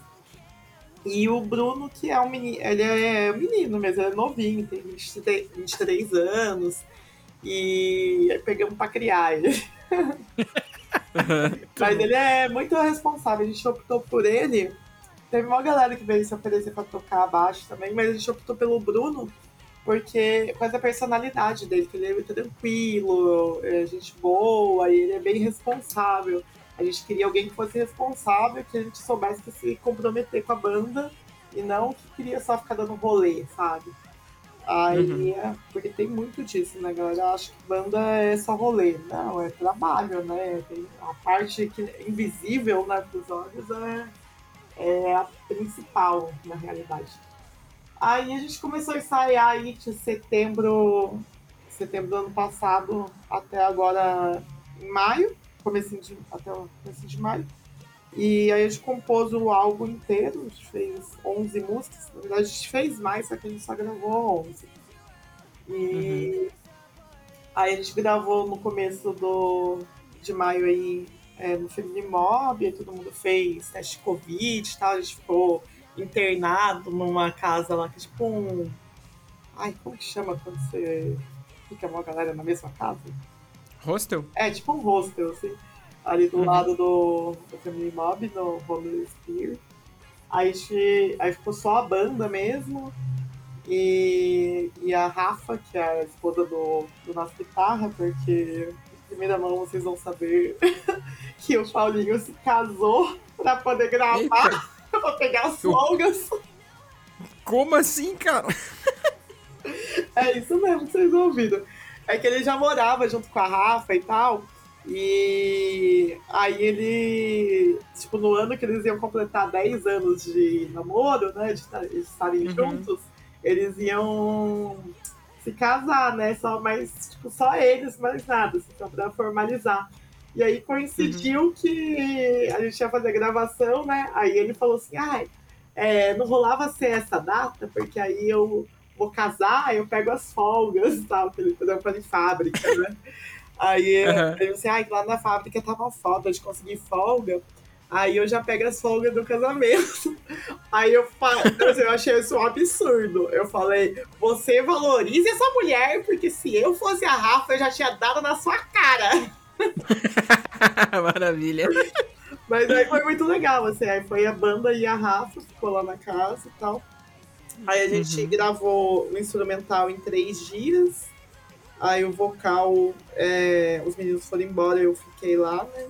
Aí o vocal foi mais três, que foi dois de gravação mais, e, mais um de dobras. E uhum. aí acabou, aí chegamos no presente. Pode crer. E cara, como é que a sonoridade do Hardcore Crush chegou para vocês? Foi algo tipo, é isso de cara ou vocês trabalharam para isso acontecer? Ah, eu nem sei, porque a gente coloca tanta coisa nas músicas, assim, tem até palhetada de black metal na, nas músicas. É, uhum. Eu acredito que, assim, o, o Crush veio mais porque a gente gosta bastante das bandas de Crush, tipo Wolf Brigade, Tragedy e tal. E é, o Desfear também. E eu, o Crush ele é muito de beat, né? E o Marcelo ele uhum. tem um, um, problema com a mão, que ele tem um monte de pino, né? Que ele caiu da escada e ele esmagou a mão dele e tal. Ele tem um monte de pino. Nossa. Um monte de pino na mão mesmo. Ele ficou muitos anos sem tocar a bateria por conta desse acidente. Aí uhum. tem muita coisa que ele não conseguia fazer na bateria. Até hoje dói muito quando ele tenta fazer. Aí, é, por exemplo, o Blast Beat. Ele sabe fazer Blast Beat, mas ele não, não coloca nas músicas porque ele vai acabar perdendo tempo, vai começar a doer a mão dele, vai, começar, vai prejudicar as próximas músicas, essas coisas. Aí a gente uhum. optou por, é, na bateria, colocar bastante de beat, assim, porque é algo que é tranquilo para ele fazer. Aí ele trabalha mais é, tipo, tons, pratos, ele faz coisas diferentes e tal. E na sonoridade, a gente. A banda que na realidade é, inspirou o Manger a começar é aquela Today's Day lá, sabe? Uhum. Aí foi a banda que o Marcelo queria começar a banda por, causa, por conta dela. E aí quando eu entrei, eu gosto muito de catarses. E aí gente, eu queria fazer alguma coisa mais catarses. E aí, aí entrou o Jonas, aí já trouxe os Falf e Frafa. E aí a gente começou. E a gente ouve muita música de tudo, assim, aí. Sei lá, sempre acaba entrando alguma influência. Do, de uns anos pra cá, é, a gente começou a incorporar mais elementos de death metal assim, na, nas músicas, porque eu tava ouvindo mais. Eu tava ouvindo muito Bolt Tower. Aí o, o, último split, os dois sons lá, tem bastante coisa de death metal, assim, porque até as músicas novas, novas também tem é, umas coisas de death metal antigo, assim. Mas uhum. a, a pegada mesmo é um, um crush mais Wolf Brigade e de Sphere, e é, as referências do death metal que tem são do Obituary. Uhum. Então, não tem, não sei te dizer muito, só sei que foi. Ficou assim. Pode crer. E é uma coisa que eu acho muito massa no som de vocês, é esse lance do som ser muito democrático, tá ligado? Vocês colocam muitas coisas, muitas referências, então, tipo, ele consegue alcançar muita galera, saca? Muita galera. É, a gente tem público dentro do hardcore, dentro do metal, dentro do punk, e isso aí é, eu acho massa, assim. É, e o, o curioso, assim, que eu eu acho que, na real, é a galera do metal abraçou mais a gente do que a galera do hardcore. Uhum. Isso daí. E a gente é uma banda de hardcore. Pra mim é uma banda de hardcore, não tem o que falar. Mas acho que talvez porque eu não tenha um vocal melódico tal, cantado normal, assim, urrado. Acho que isso deve afastar muita gente que acho que não é palatável né, para todos os ouvidos. Uhum. É, tem, tem, isso também, porque uma galera que tá mais acostumada a ouvir o melódico, justamente que é o que você falou, e quem não tá acostumado, tipo. é, ouvir o berro, ouvir o scream, o celular gutural, enfim, dá uma estranhada de primeira. Mas, né, amacia ouvido que foi o que aconteceu com o senhor Vinícius. Ele não ouvia nada de berro, tá ligado? Exato. Não ouvia nada. Foi ele começando a andar comigo, fudeu a cabeça dele. e, aí comecei a mostrar um monte de coisa para ele, ele começou a se ligar, mas, tipo, me corrija se eu estiver errado, Vini. Você não é tão fã do vocal ainda, mas o instrumental te puxa. O instrumental me puxa e eu comecei a achar muito foda quem sabe fazer também. Então eu comecei a admirar os vocais, mesmo não sendo aquela coisa, tipo assim, tipo, nossa, que eu, eu queria aprender a fazer isso, porque, tipo, normalmente quando eu admiro muita coisa, eu quero. Mas eu não tenho dom pra isso, então eu admiro mais quem sabe fazer e eu valorizo muito, muito mais hoje em dia. Porque antigamente eu era desses do. Ah, meu, eu não entendo os berros, eu não vou ouvir, meu. E, tá ligado? Ó, vou fazer uma correção aí, dar uma puxada de orelha. Puxa. Vocal se aprende, não é uma, não é dom. Dom não existe. Você pode ter facilidades de aprendizagem, mas dom eu acho que é uma coisa que não existe. É, Concordo com, com, você. Com o tempo, eu fui faz uns três, três anos para cá, eu comecei a fazer aulas de canto. E as técnicas para você cantar é, o vocal limpo, né, com o gutural, eles são muito próximas, assim. Então, apesar uhum. de eu uhum. não fazer o canto limpo, né, o, o lírico normal, é, eu tô tendo que aprender, porque isso daí é o que fortalece o meu gutural. É o que vai ajudar eu ter a respiração correta, ter uma, uhum. uma extensão maior e tudo mais. E aí, quando a, foi a minha professora, que é a Luane, né, ela que me corrigiu muita coisa, eu não cantava errado. Eu fazia de qualquer jeito, assim, que eu não sabia, né, muito bem. Uhum. Mas eu não cantava errado de usar garganta, mas eu usava o peito, que era algo que me deixava exausta. Acabava o show, eu queria morrer, de que tava podre, de cansada. e aí eu aprendi a cantar com palato mole, entender o que, que eu tô fazendo certo, usar o vibrato, enfim, tudo se aprende. É, não, eu concordo com você. Eu, eu real tanto que, como eu falei, é, eu, tipo, eu tô me enrolando pra fazer aula de canto faz um tempo, você não tem ideia. Porque, tipo, eu, como eu falei, eu acho muito foda. Eu realmente admiro muito quem consegue fazer, sabe? Porque eu, o drive, meu, meu drive básico já me, me, me coisei a garganta, porque eu realmente faço errado. Então eu tô realmente me enrolando. Por isso que eu falei que eu, que eu, que eu admiro, assim. Vou e passar o contato ouvir... da Luane pra você, que ela vai, Aí, ó, ela manda mesmo. vai te corrigir. e daí o Fábio começou, tipo, ele não chegou me dando aqueles dois pés no peito. Ele falou, não, vamos devagarzinho. E aos poucos eu fui subindo o, o, o nível, digamos assim, sabe? Uhum. E, e, hoje em dia é uma parada que eu super escuto e, cara... Ou baixando o, o nível também, né? Depende. É, é. aí depende. É. Mas o instrumental mesmo é o que me pega, porque eu, como guitarrista, cara, aquelas guitarras rápidas, nossa, eu, ali os caras me pegam no peso, não adianta. É, então, eu gosto bastante, assim, pra mim é, é variedade de riff e, e, sujeira, assim, do riff, eu acho uhum. massa demais. Ah, mas enfim, aí é isso. e continuando falando sobre som, então, é, atrelado a esse lance da democracia que existe dentro do som de vocês, é, vocês têm um full e tem alguns EPs. Qual que é a principal diferença que você enxerga entre o primeiro lançamento e o último lançamento? Olha, eu gosto muito das composições do primeiro lançamento, do primeiro EP, mas eu não consigo ouvir. Eu acho horroroso. Eu acho muito ruim. A gravação é péssima, a nossa execução foi ridícula. É, a pessoa que gravou perdeu os pratos da bateria, algumas músicas, sabe? Tipo. Uhum. É porque a gente era muito imaturo, a gente nunca tinha gravado antes, a gente não sabia o que era o processo de gravação. A gente simplesmente foi no estúdio, aí a pessoa que, tava, que gravou, a gente estava aprendendo a gravar. Hoje é um, um ótimo profissional e tudo mais mas a nossa gravação foi uma das primeiras que ele fez e foi horrível pra gente. Foi. A gente saiu triste, assim, que a gente chegou à conclusão que a gente era ruim. E o que não era. Meu Deus.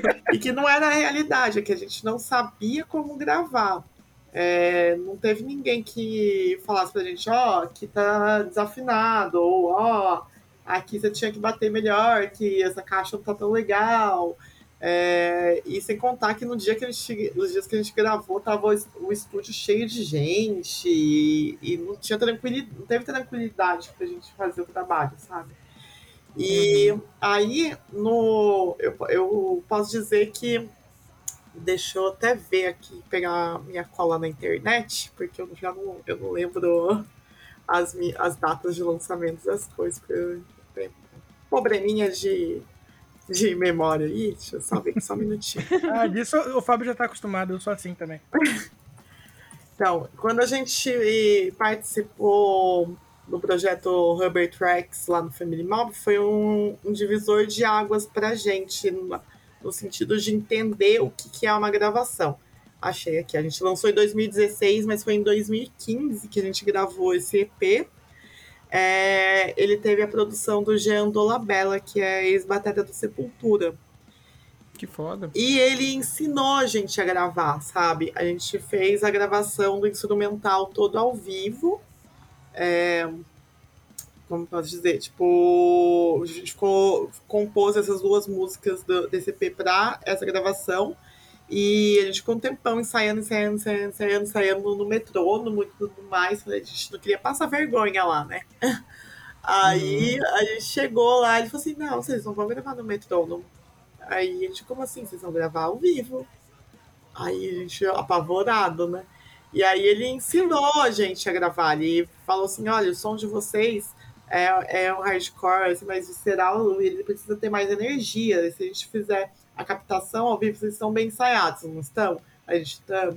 Se a gente fizer a captação do instrumental todo ao vivo, ele vai ter muito mais energia e a gente vai otimizar as horas em estúdio.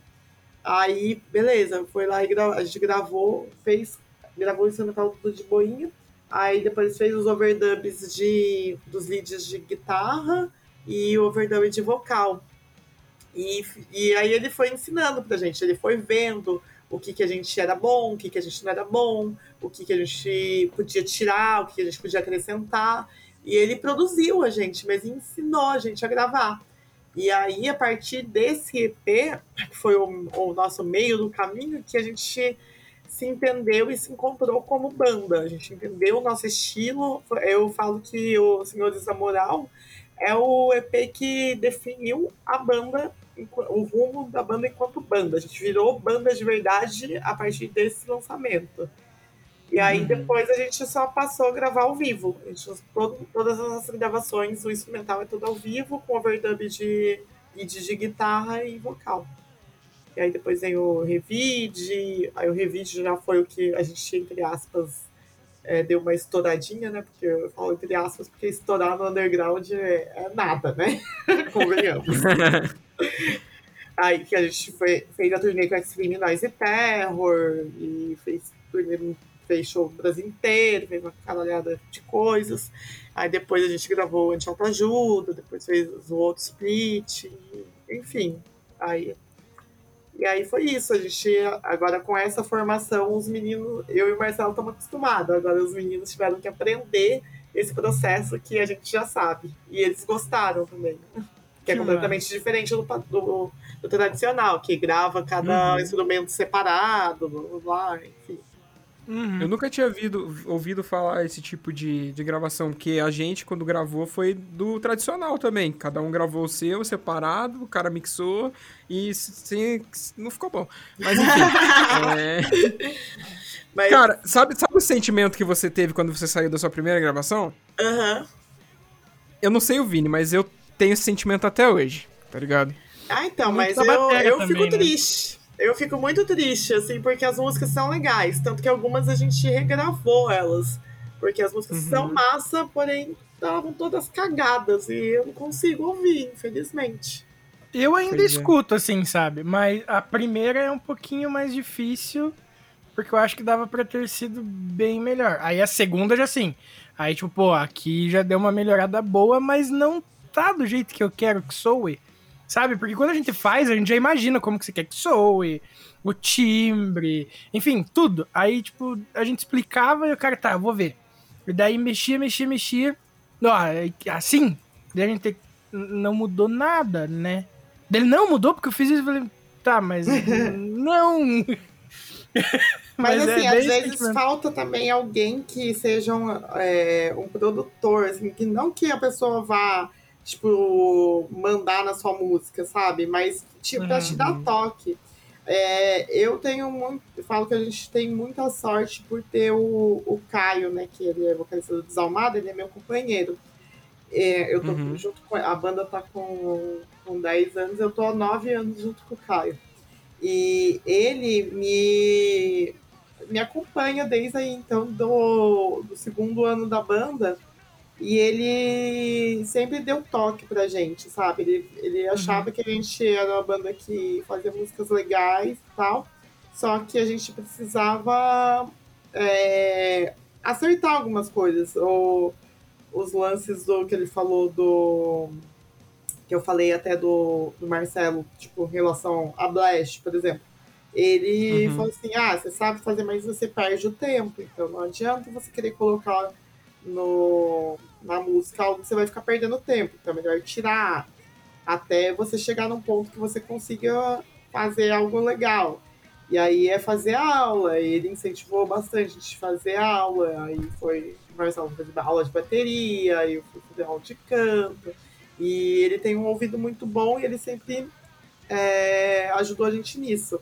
Esse último álbum, por exemplo, a gente compôs ele inteiro, e quando a gente acabou de compor, aí eu chamei ele no estúdio e falei, ah, ouve, as, as músicas são essas, ouve, vê o que, que você acha. Você acha que alguma coisa não faz sentido, alguma coisa você acha que, tipo, para ele dar a opinião dele, porque eu confio muito na opinião dele.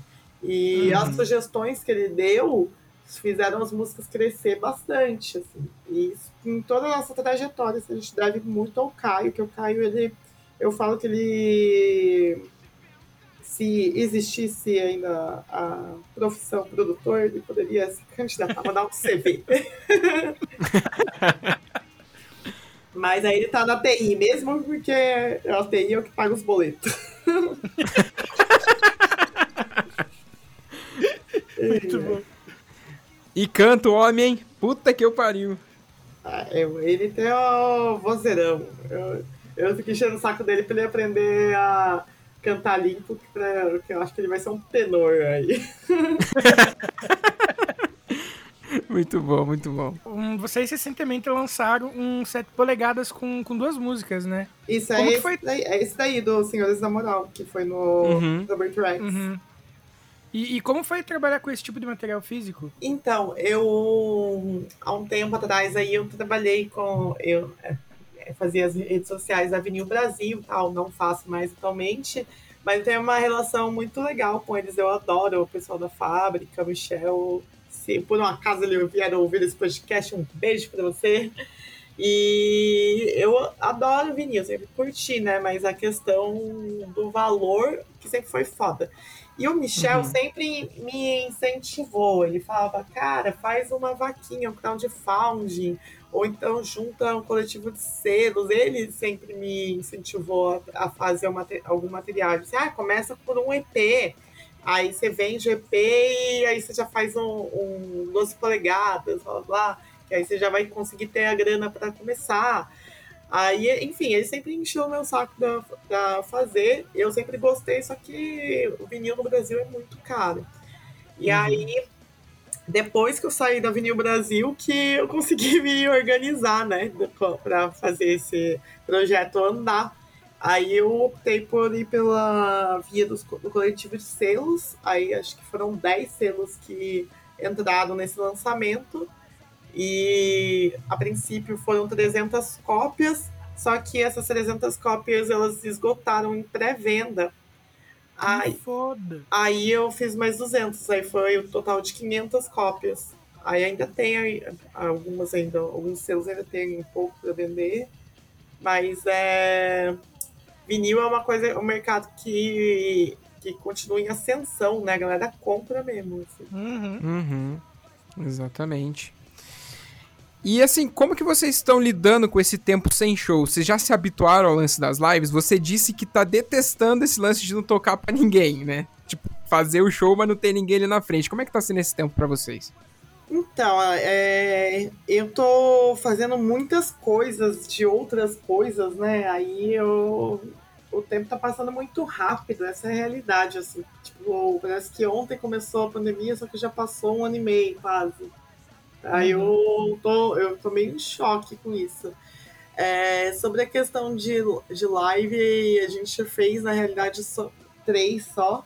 Eu achei o som horroroso, porque captação de live nunca fica bom, assim, é muito difícil conseguir sair um som bom.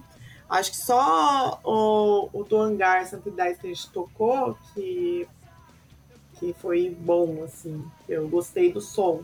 Mas de resto, o som fica sem peso, fica magro, assim, eu. Uhum. Eu acho que não vale. Só se você fizer uma live gravada. Assim, se gravar em estúdio, ter uma mixagem e aí fazer a, a transmissão, aí acho que vale a pena. Assim.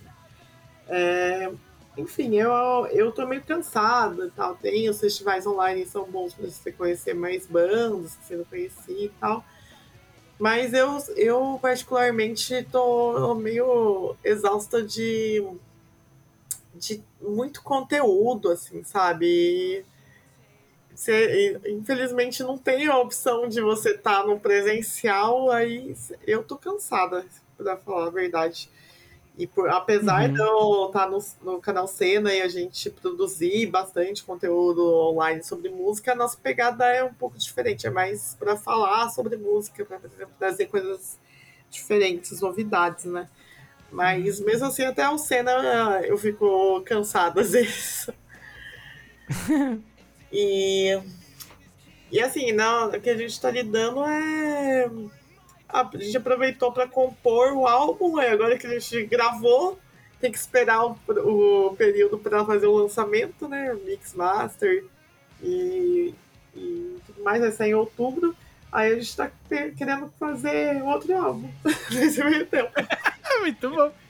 É o que temos, né? Que... Sim. Uhum. Porque pelo menos a gente se encontra e toca de verdade. o que, que o pessoal pode esperar do Manjo ainda para 2021? Você já falou do, do, né, do provavelmente lançamento para outubro ali e tal, mas... Ah, então, vai ser esse álbum aí que vão ter 11 músicas, ele vai se chamar Decomposição. Ele é um álbum que tá um pouco diferente, né, quem conhece o, o nosso som, as letras e tal, sabe que é algo mais propositivo, mas esse daí ele tá um um álbum com letras mais raivosas, letras um pouco apáticas também, e lógico que a gente não deixa de lado a, a questão política, né, que a Mandir é essencialmente uma banda é, posicionada, mas é, tá diferente. Até a, a própria entrada dos meninos, assim, teve uma mudança na forma do instrumental também, tá? Ah, isso aí eu não posso falar muito porque vocês vão ter que ouvir, que é surpresa. é, beleza.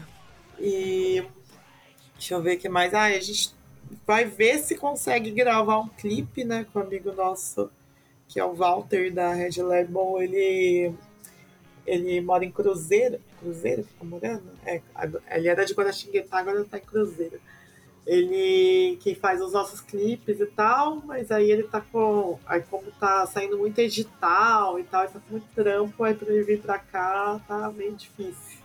Mas se rolar, uhum. é, a, gente, vai, a gente quer fazer um clipe com ele, um ou dois clipes com ele pra esse álbum. Aí se rolar esse ano, maravilha, se não rolar, paciência. Aí ano que vem sai.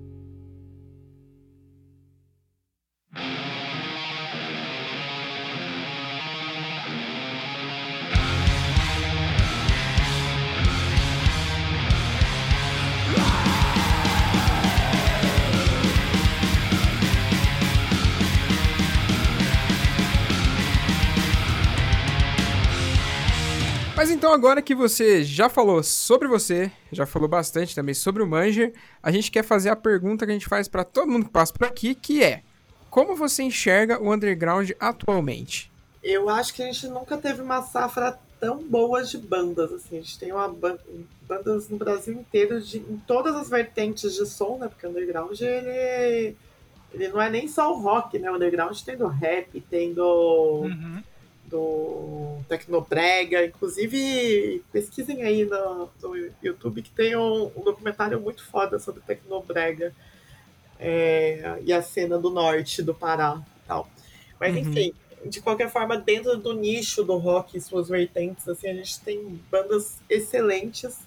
É, a gente tem o, o Mal, a gente, eu digo, nós, pessoas que moramos no Sudeste, temos o mal de achar uhum. que só existem bandas no Sudeste, mas o Brasil ele é enorme e foi tocando é, por todo o Brasil, em todas as regiões do país, que eu conheci muitas bandas que são incríveis, tem uma, uma qualidade de excelência, assim, que não, não deve nada para as bandas gringas só que a brasileiro tem, infelizmente, aí a síndrome de vida-lata que a gente só ouve bandas de fora. E eu, eu uhum. sou muito entusiasta de música brasileira, assim, né? Mesmo no nosso nicho do underground, tem muita banda incrível. Oh, mas já que você tava falando que você, de, tipo, é, conheceu bastante banda também, é perfeito você mencionar isso, porque agora nós vamos pro nosso momento indicação aonde você pode indicar? Filme, série, que nem seu documentário aí já, banda, jogo, o que você quiser, tudo, tudo, qualquer coisa que você queira indicar, que você tenha, esteja consumindo recentemente, ou sei lá, alguma coisa que mesmo que você não tenha consumido, você sabe que é muito bom, você quer, enfim. Ah, eu vou indicar, já que estamos, estavam falando de canal de YouTube, eu vou, ah, vou indicar alguns canais que eu gosto muito do conteúdo. E que assim, o Senna, assim, para o nicho do underground, ele, ele tá com um público bem legal, a gente tem 30 mil inscritos, mas tem alguns canais que são muito massa e, e tem uma qualidade muito legal e não tem tanto alcance, eu gostaria que esses canais tivessem também. É, o primeiro que eu vou indicar é o da Goblin TV Underground, que é de Minas Gerais. A galera faz um conteúdo, tipo, muito foda, assim. Você vê, você fica de cara, que é, é uma galera que é do meio do, do metal e, e, é do, do audiovisual, que faz um conteúdo fantástico. E a, a galera não, não sei porque não, não tem tanto alcance. Então eu faço questão de divulgar eles em todos os lugares. Que a galera do Goblin é foda. É, gostaria de indicar também o canal do nosso amigo Igor Giroto, que é o Baile do Capiroto, que é outro canal muito legal aí, que é o, o, o bailinho, né, como o Giroto fala, é um, foi um dos primeiros canais uhum. que eu comecei a acompanhar.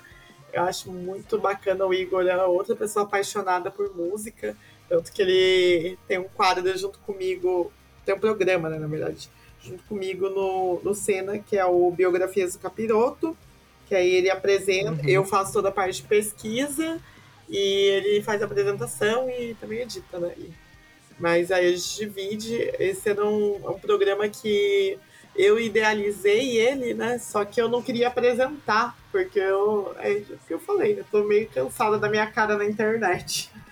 Aí Aí eu fiquei pensando, puta, vou chamar o Giroto, porque o Giroto fala uma bem, assim, e ele vai ser a pessoa perfeita para apresentar. E era. Eu adoro biografia, adoro fazer pesquisas de bandas, tipo, ser nerd de banda, sabe? Saber tudo das bandas. Uhum, uhum. Aí o Giroto também é assim. O Giroto, casa perfeita, a gente é brother e tal. Aí a gente tá trampando junto, fazendo as capirotagens aí dentro do cena. Enfim, aí fica aí a segunda indicação. Deixa eu ver. É... Vou indicar também o Motinho Underground do, do Rui, que é, é um canal que tem. É, é igual o Senna, assim, tem, é um coletivo de pessoas, tem várias pessoas, vários programas. E tem o antigo Unleashed Noise, que virou. O nome mudou, né? Que é do Leandro, virou uhum. Nós por Nós, né? O Leandro, ele é da cena punk aí de, de São Paulo. O bicho, ele é muito firmeza, assim. Ele é gente boa demais, faz um conteúdo massa de bandas.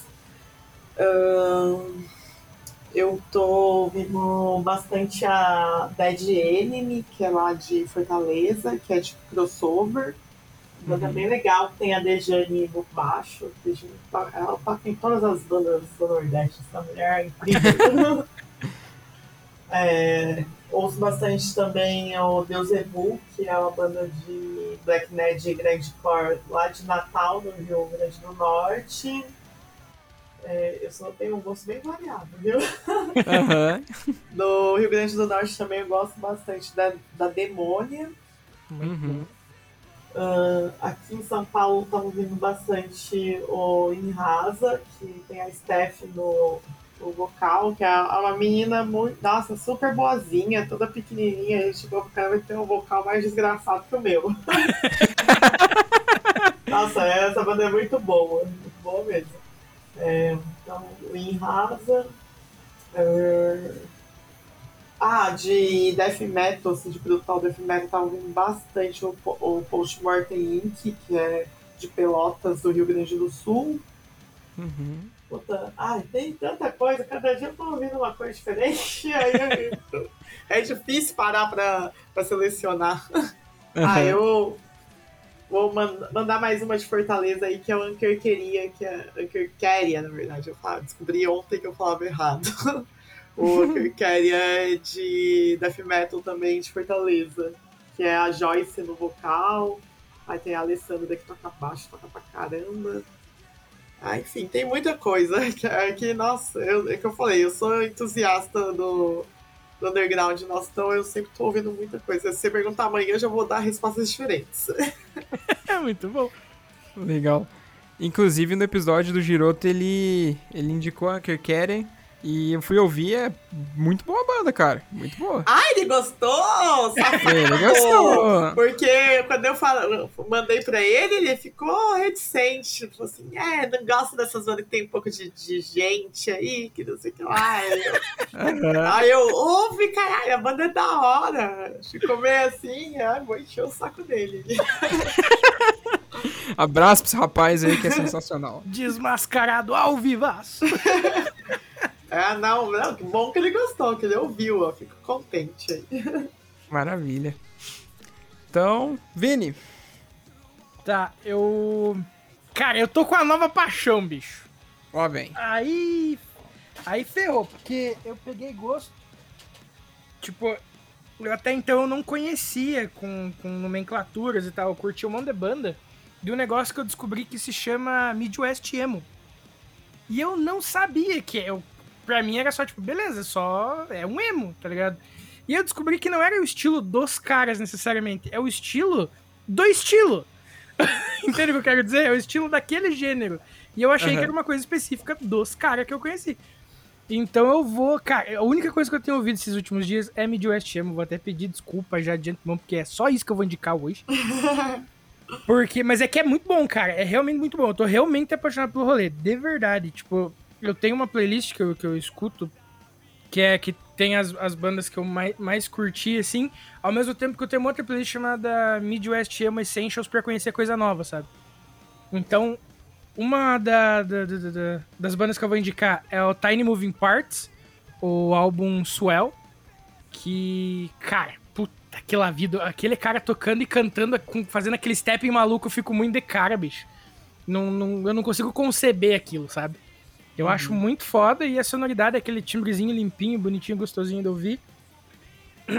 Aí tem uma banda chamada Pogo, P-O-H-G-O-H, que é na mesma pegada e, e, tipo, tem um vocal feminino lindíssimo, lindíssimo, lindíssimo, lindíssimo. E também vou indicar a Rainer Maria, que é uma das bandas mais antigas da cena do Midwest Emo. E assim, eu acredito, acredito em mim quando eu digo que eu ouvi muita coisa nesses últimos tempos aí do Midwest Emo. E para mim, é, Look Now, Look Again é fácil um dos 10 melhores álbuns do gênero de todos os tempos. Tá ligado? Gente, eu vou fazer um comentário muito legal. Que é. a gente vive uma época muito doida e muito legal nesse aspecto. Porque eu tava vendo aqui o, o último programa que eu gravei no Cena foi um listão de bandas de gore grind que falam nada mais, nada menos do que de nojeira, de doença venérea, coisas do tipo. E aí você indicando coisas de tipo vocais delicados, bonitos, audíveis, que não sei o que lá. E eu, e tipo, você é um cara e eu uma mulher indicando as coisas mais escrotas do universo. e olha que fantástico, né? A gente vive uma era muito da hora. Sim, cara. E, e, e, não, e mesmo sendo vocal limpo, não é só, só limpo o tempo todo, assim. Tem aqueles berros. Uhum. Porque os caras cantam. Tem umas horas que eles literalmente gritam, é como se fosse um grito, de, sei lá, de agonia cantando. Cara, eu acho maravilhoso. Hot Mulligan, o jeito que o cara. É, enfim, eu, o Hot Mulligan não ia indicar hoje. Mas no aí, sem querer. No God Grind o vocal parece um porco. é verdade. muito bom, muito bom. E daí tem mais uma banda que eu quero. Ah, só concluindo o que eu tava falando, que o álbum da, do, do Rainer Maria, Look Now, Look Again, de 99, é fácil um dos melhores. Tá no top 10 dos melhores álbuns do gênero de todos os tempos, assim. Fácil, fácil, fácil, fácil. E eu, outra banda que eu vou indicar, puta. Calma, deixa eu achar aqui o nome porque vocês vão entender, calma. A outra banda que eu quero indicar é The World is a Beautiful Place and I'm No Longer Afraid to Die. Uhum, é, eu tô ligado que banda é essa. E o, o, o álbum Whenever, If Ever, também eu acho uma obra-prima do, do, do, estilo. Então fica as minhas indicações de hoje dentro do desse emo fofinho, bonitinho, Pega no mute às vezes, mas muito técnico, porque eu ainda quero descobrir como é que o vocalista do Tiny Moving Parts toca e canta aquele negócio ao mesmo tempo, porque eu não consigo conceber, bicho. Não dá. e você, Fabinho? Cara, hoje vou indicar o quarto álbum de uma banda que chama Architects, que é uma banda que eu sou extremamente apaixonado, que é o The Here and Now, de 2011, que fazia muito tempo que eu não ouvia e esses dias brotou aqui no meu Spotify de indicação, indicação não, de como é que fala? É indicação? Não é indicação. Que, que, peraí, deixa eu ver. Não é indicação. Eu, não é indi eu tenho certeza que não é indicação a palavra que o Spotify usa. Enfim, foda-se. é, mas brotou aqui, eu ouvi de novo e tipo foi como se eu tivesse sido transportado para 2011 num, num pique sinestésico mesmo, tá ligado? Porque eu lembro que eu ouvia esse álbum quase toda vez que eu tava indo fazer um curso técnico no, na ETEC que tem na minha cidade, que eu não sou daqui do Paraná, sou do estado de São Paulo. E era num celularzinho da Nokia, nossa, mano, tipo, parecia que eu tava sentado no busão escutando, foi muito foda. E também queria trazer o álbum novo do Rise Against, que saiu na última sexta-feira. Puta, maravilhoso, bicho. Nossa vida, tá. Puta que pariu. Os caras parece que Fizeram a porçãozinha, tomaram e falavam, é nóis. Mas tá, tá muito bom mesmo. Lembrando que a gente tá gravando esse episódio na segunda, dia 7, o álbum saiu na sexta, dia 4. É, e tá maravilhoso. Também queria trazer o auto-intitulado do Bane as an Ocean, que é uma banda que inicialmente começou como spoken, é, que é uma parada tipo berrada e falada ao mesmo tempo, enquanto fica girando o instrumental, e hoje em dia eles estão meio mais numa popzeira, que, que as bandas de rock estão se enfiando. Mas esse álbum é muito bom, se eu não me engano, ele é o último ou penúltimo nesse, mais ou menos nesse estilo. E tinha mais alguma coisa que eu tinha brotado aqui. Ah, é. E o segundo álbum do Handwest também, que chama Let Go, que eu acho que é de 2011 também, que é mais um da, das minhas tristezas, mas tudo passa, até uva passa. Olha só que piada. Nossa, Fábio! Já gostei, eu aprovo. Ah, é. Eu aprovo. Não, Eu ainda fiquei me, me, Já pode vir pra Praça Nossa com a gente. Não, eu, não, pera aí, eu fiquei me segurando a hora que ela falou que o, que o, o álbum novo do Manja ia se chamar Decomposição, porque eu ia falar que todo CD deles automaticamente é decomposição. Ah, e Deus. você vem e me larga essa na finaleira, cara? Caralho, muito boa! Ai, adorei, adorei. Esses dias mandaram uma piadinha pra mim assim: qual é a banda preferida do Hannibal Lecter? Aí eu fiquei, é. qual? Mas é cadáver. Olha, é verdade. Comer cadáver. Muito bom.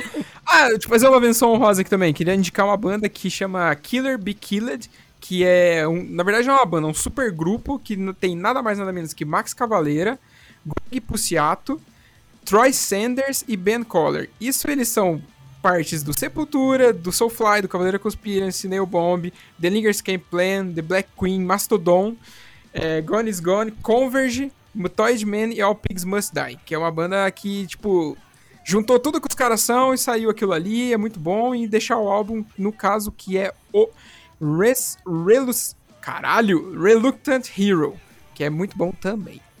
Mas é isso. Mais uma vez, muito obrigado para você que ficou aqui com a gente, ouviu todo esse papo maravilhoso. E que, né, a gente não pode deixar de agradecer também a sua audiência, a sua amizade e a sua companhia, o seu companheirismo com as nossas pessoas aqui nesse momento. Vocês são muito importantes pra gente, a gente não cansa de dizer isso. E também não queria, não poderíamos, não, não queríamos, caralho. Não poderíamos deixar de agradecer. Nata, muito obrigado por tirar esse tempinho, por trocar essa ideia com a gente, contar um pouco da sua história. Quando quiser voltar, sinta-se à vontade, vamos marcar aquele True Poser, certo? Vai vou, sair do papel. Vou tirar a peita de vocês, hein? Demorou, demorou. Mas é isso. Tentar. Muito... Beleza. Mas é isso, muito obrigado por ter colado. Obrigado mesmo. É nóis, valeu aí o convite, o espaço e. Agora eu vou ir fazer xixi. Tá. Mas é isso então, rapaziada. Muito obrigado. Vini, onde que a gente tá? Fala pra sua galerinha aí. Você pode encontrar a gente no Spotify, no Deezer, no Google Podcast, no Breaker, no Anchor, no Podcast Addict. Não, pera, esse eu usei spoiler. É no Breaker, no Radio Public e no seu agregador de podcast favorito ou no meu, que no caso é o Podcast Addict, que eu indico toda vez. E agora também na Twitch. Exatamente, estamos lá de terça, quinta e domingo. Às vezes falha, às vezes não. Mas você pode encontrar a gente lá e tu, todos esses links que o Vinícius citou estão na nossa bio, no nosso Linkfly, beleza? Lembrando também que se você quiser vir trocar uma ideia com a gente, mandar o seu som, lançou som, tem release, não tem release, mas tem o som, manda pra gente lá no contatopodcore.gmail.com, a gente divulga seu som no 0800, porque a gente adora fazer isso. Se quiser vir trocar uma ideia com a gente aqui também, manda uma DM, que a gente também adora fazer isso, porque a gente gosta de fazer amizade, né, Vinícius? É, exatamente, trocar ideia com vocês, porque eu acho que a gente tá aqui conversando com a galera e isso é muito massa. Mas é muito mais legal ainda ter o feedback e trocar ideias sobre o que vocês acharam, qual a opinião de vocês sobre algum tema que a gente falou, enfim, seja para concordar ou para discordar e dar um ponto de vista diferente. A gente adora essa, essa interação. É isso então. Mais uma vez, muito obrigado para todo mundo que ficou aqui com a gente. Até quinta que vem. Tchau, tchau. Falou! Falou!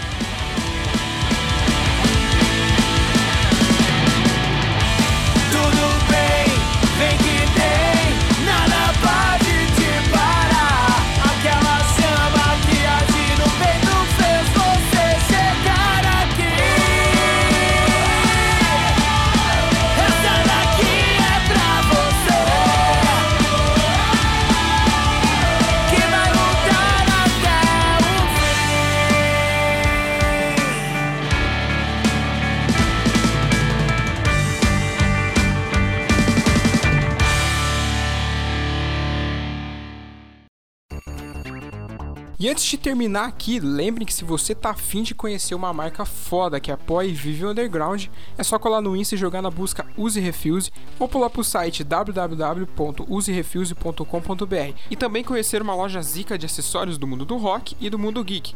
Cola lá no arroba Armazém do Rock que é sucesso demais. Perde tempo não, falou!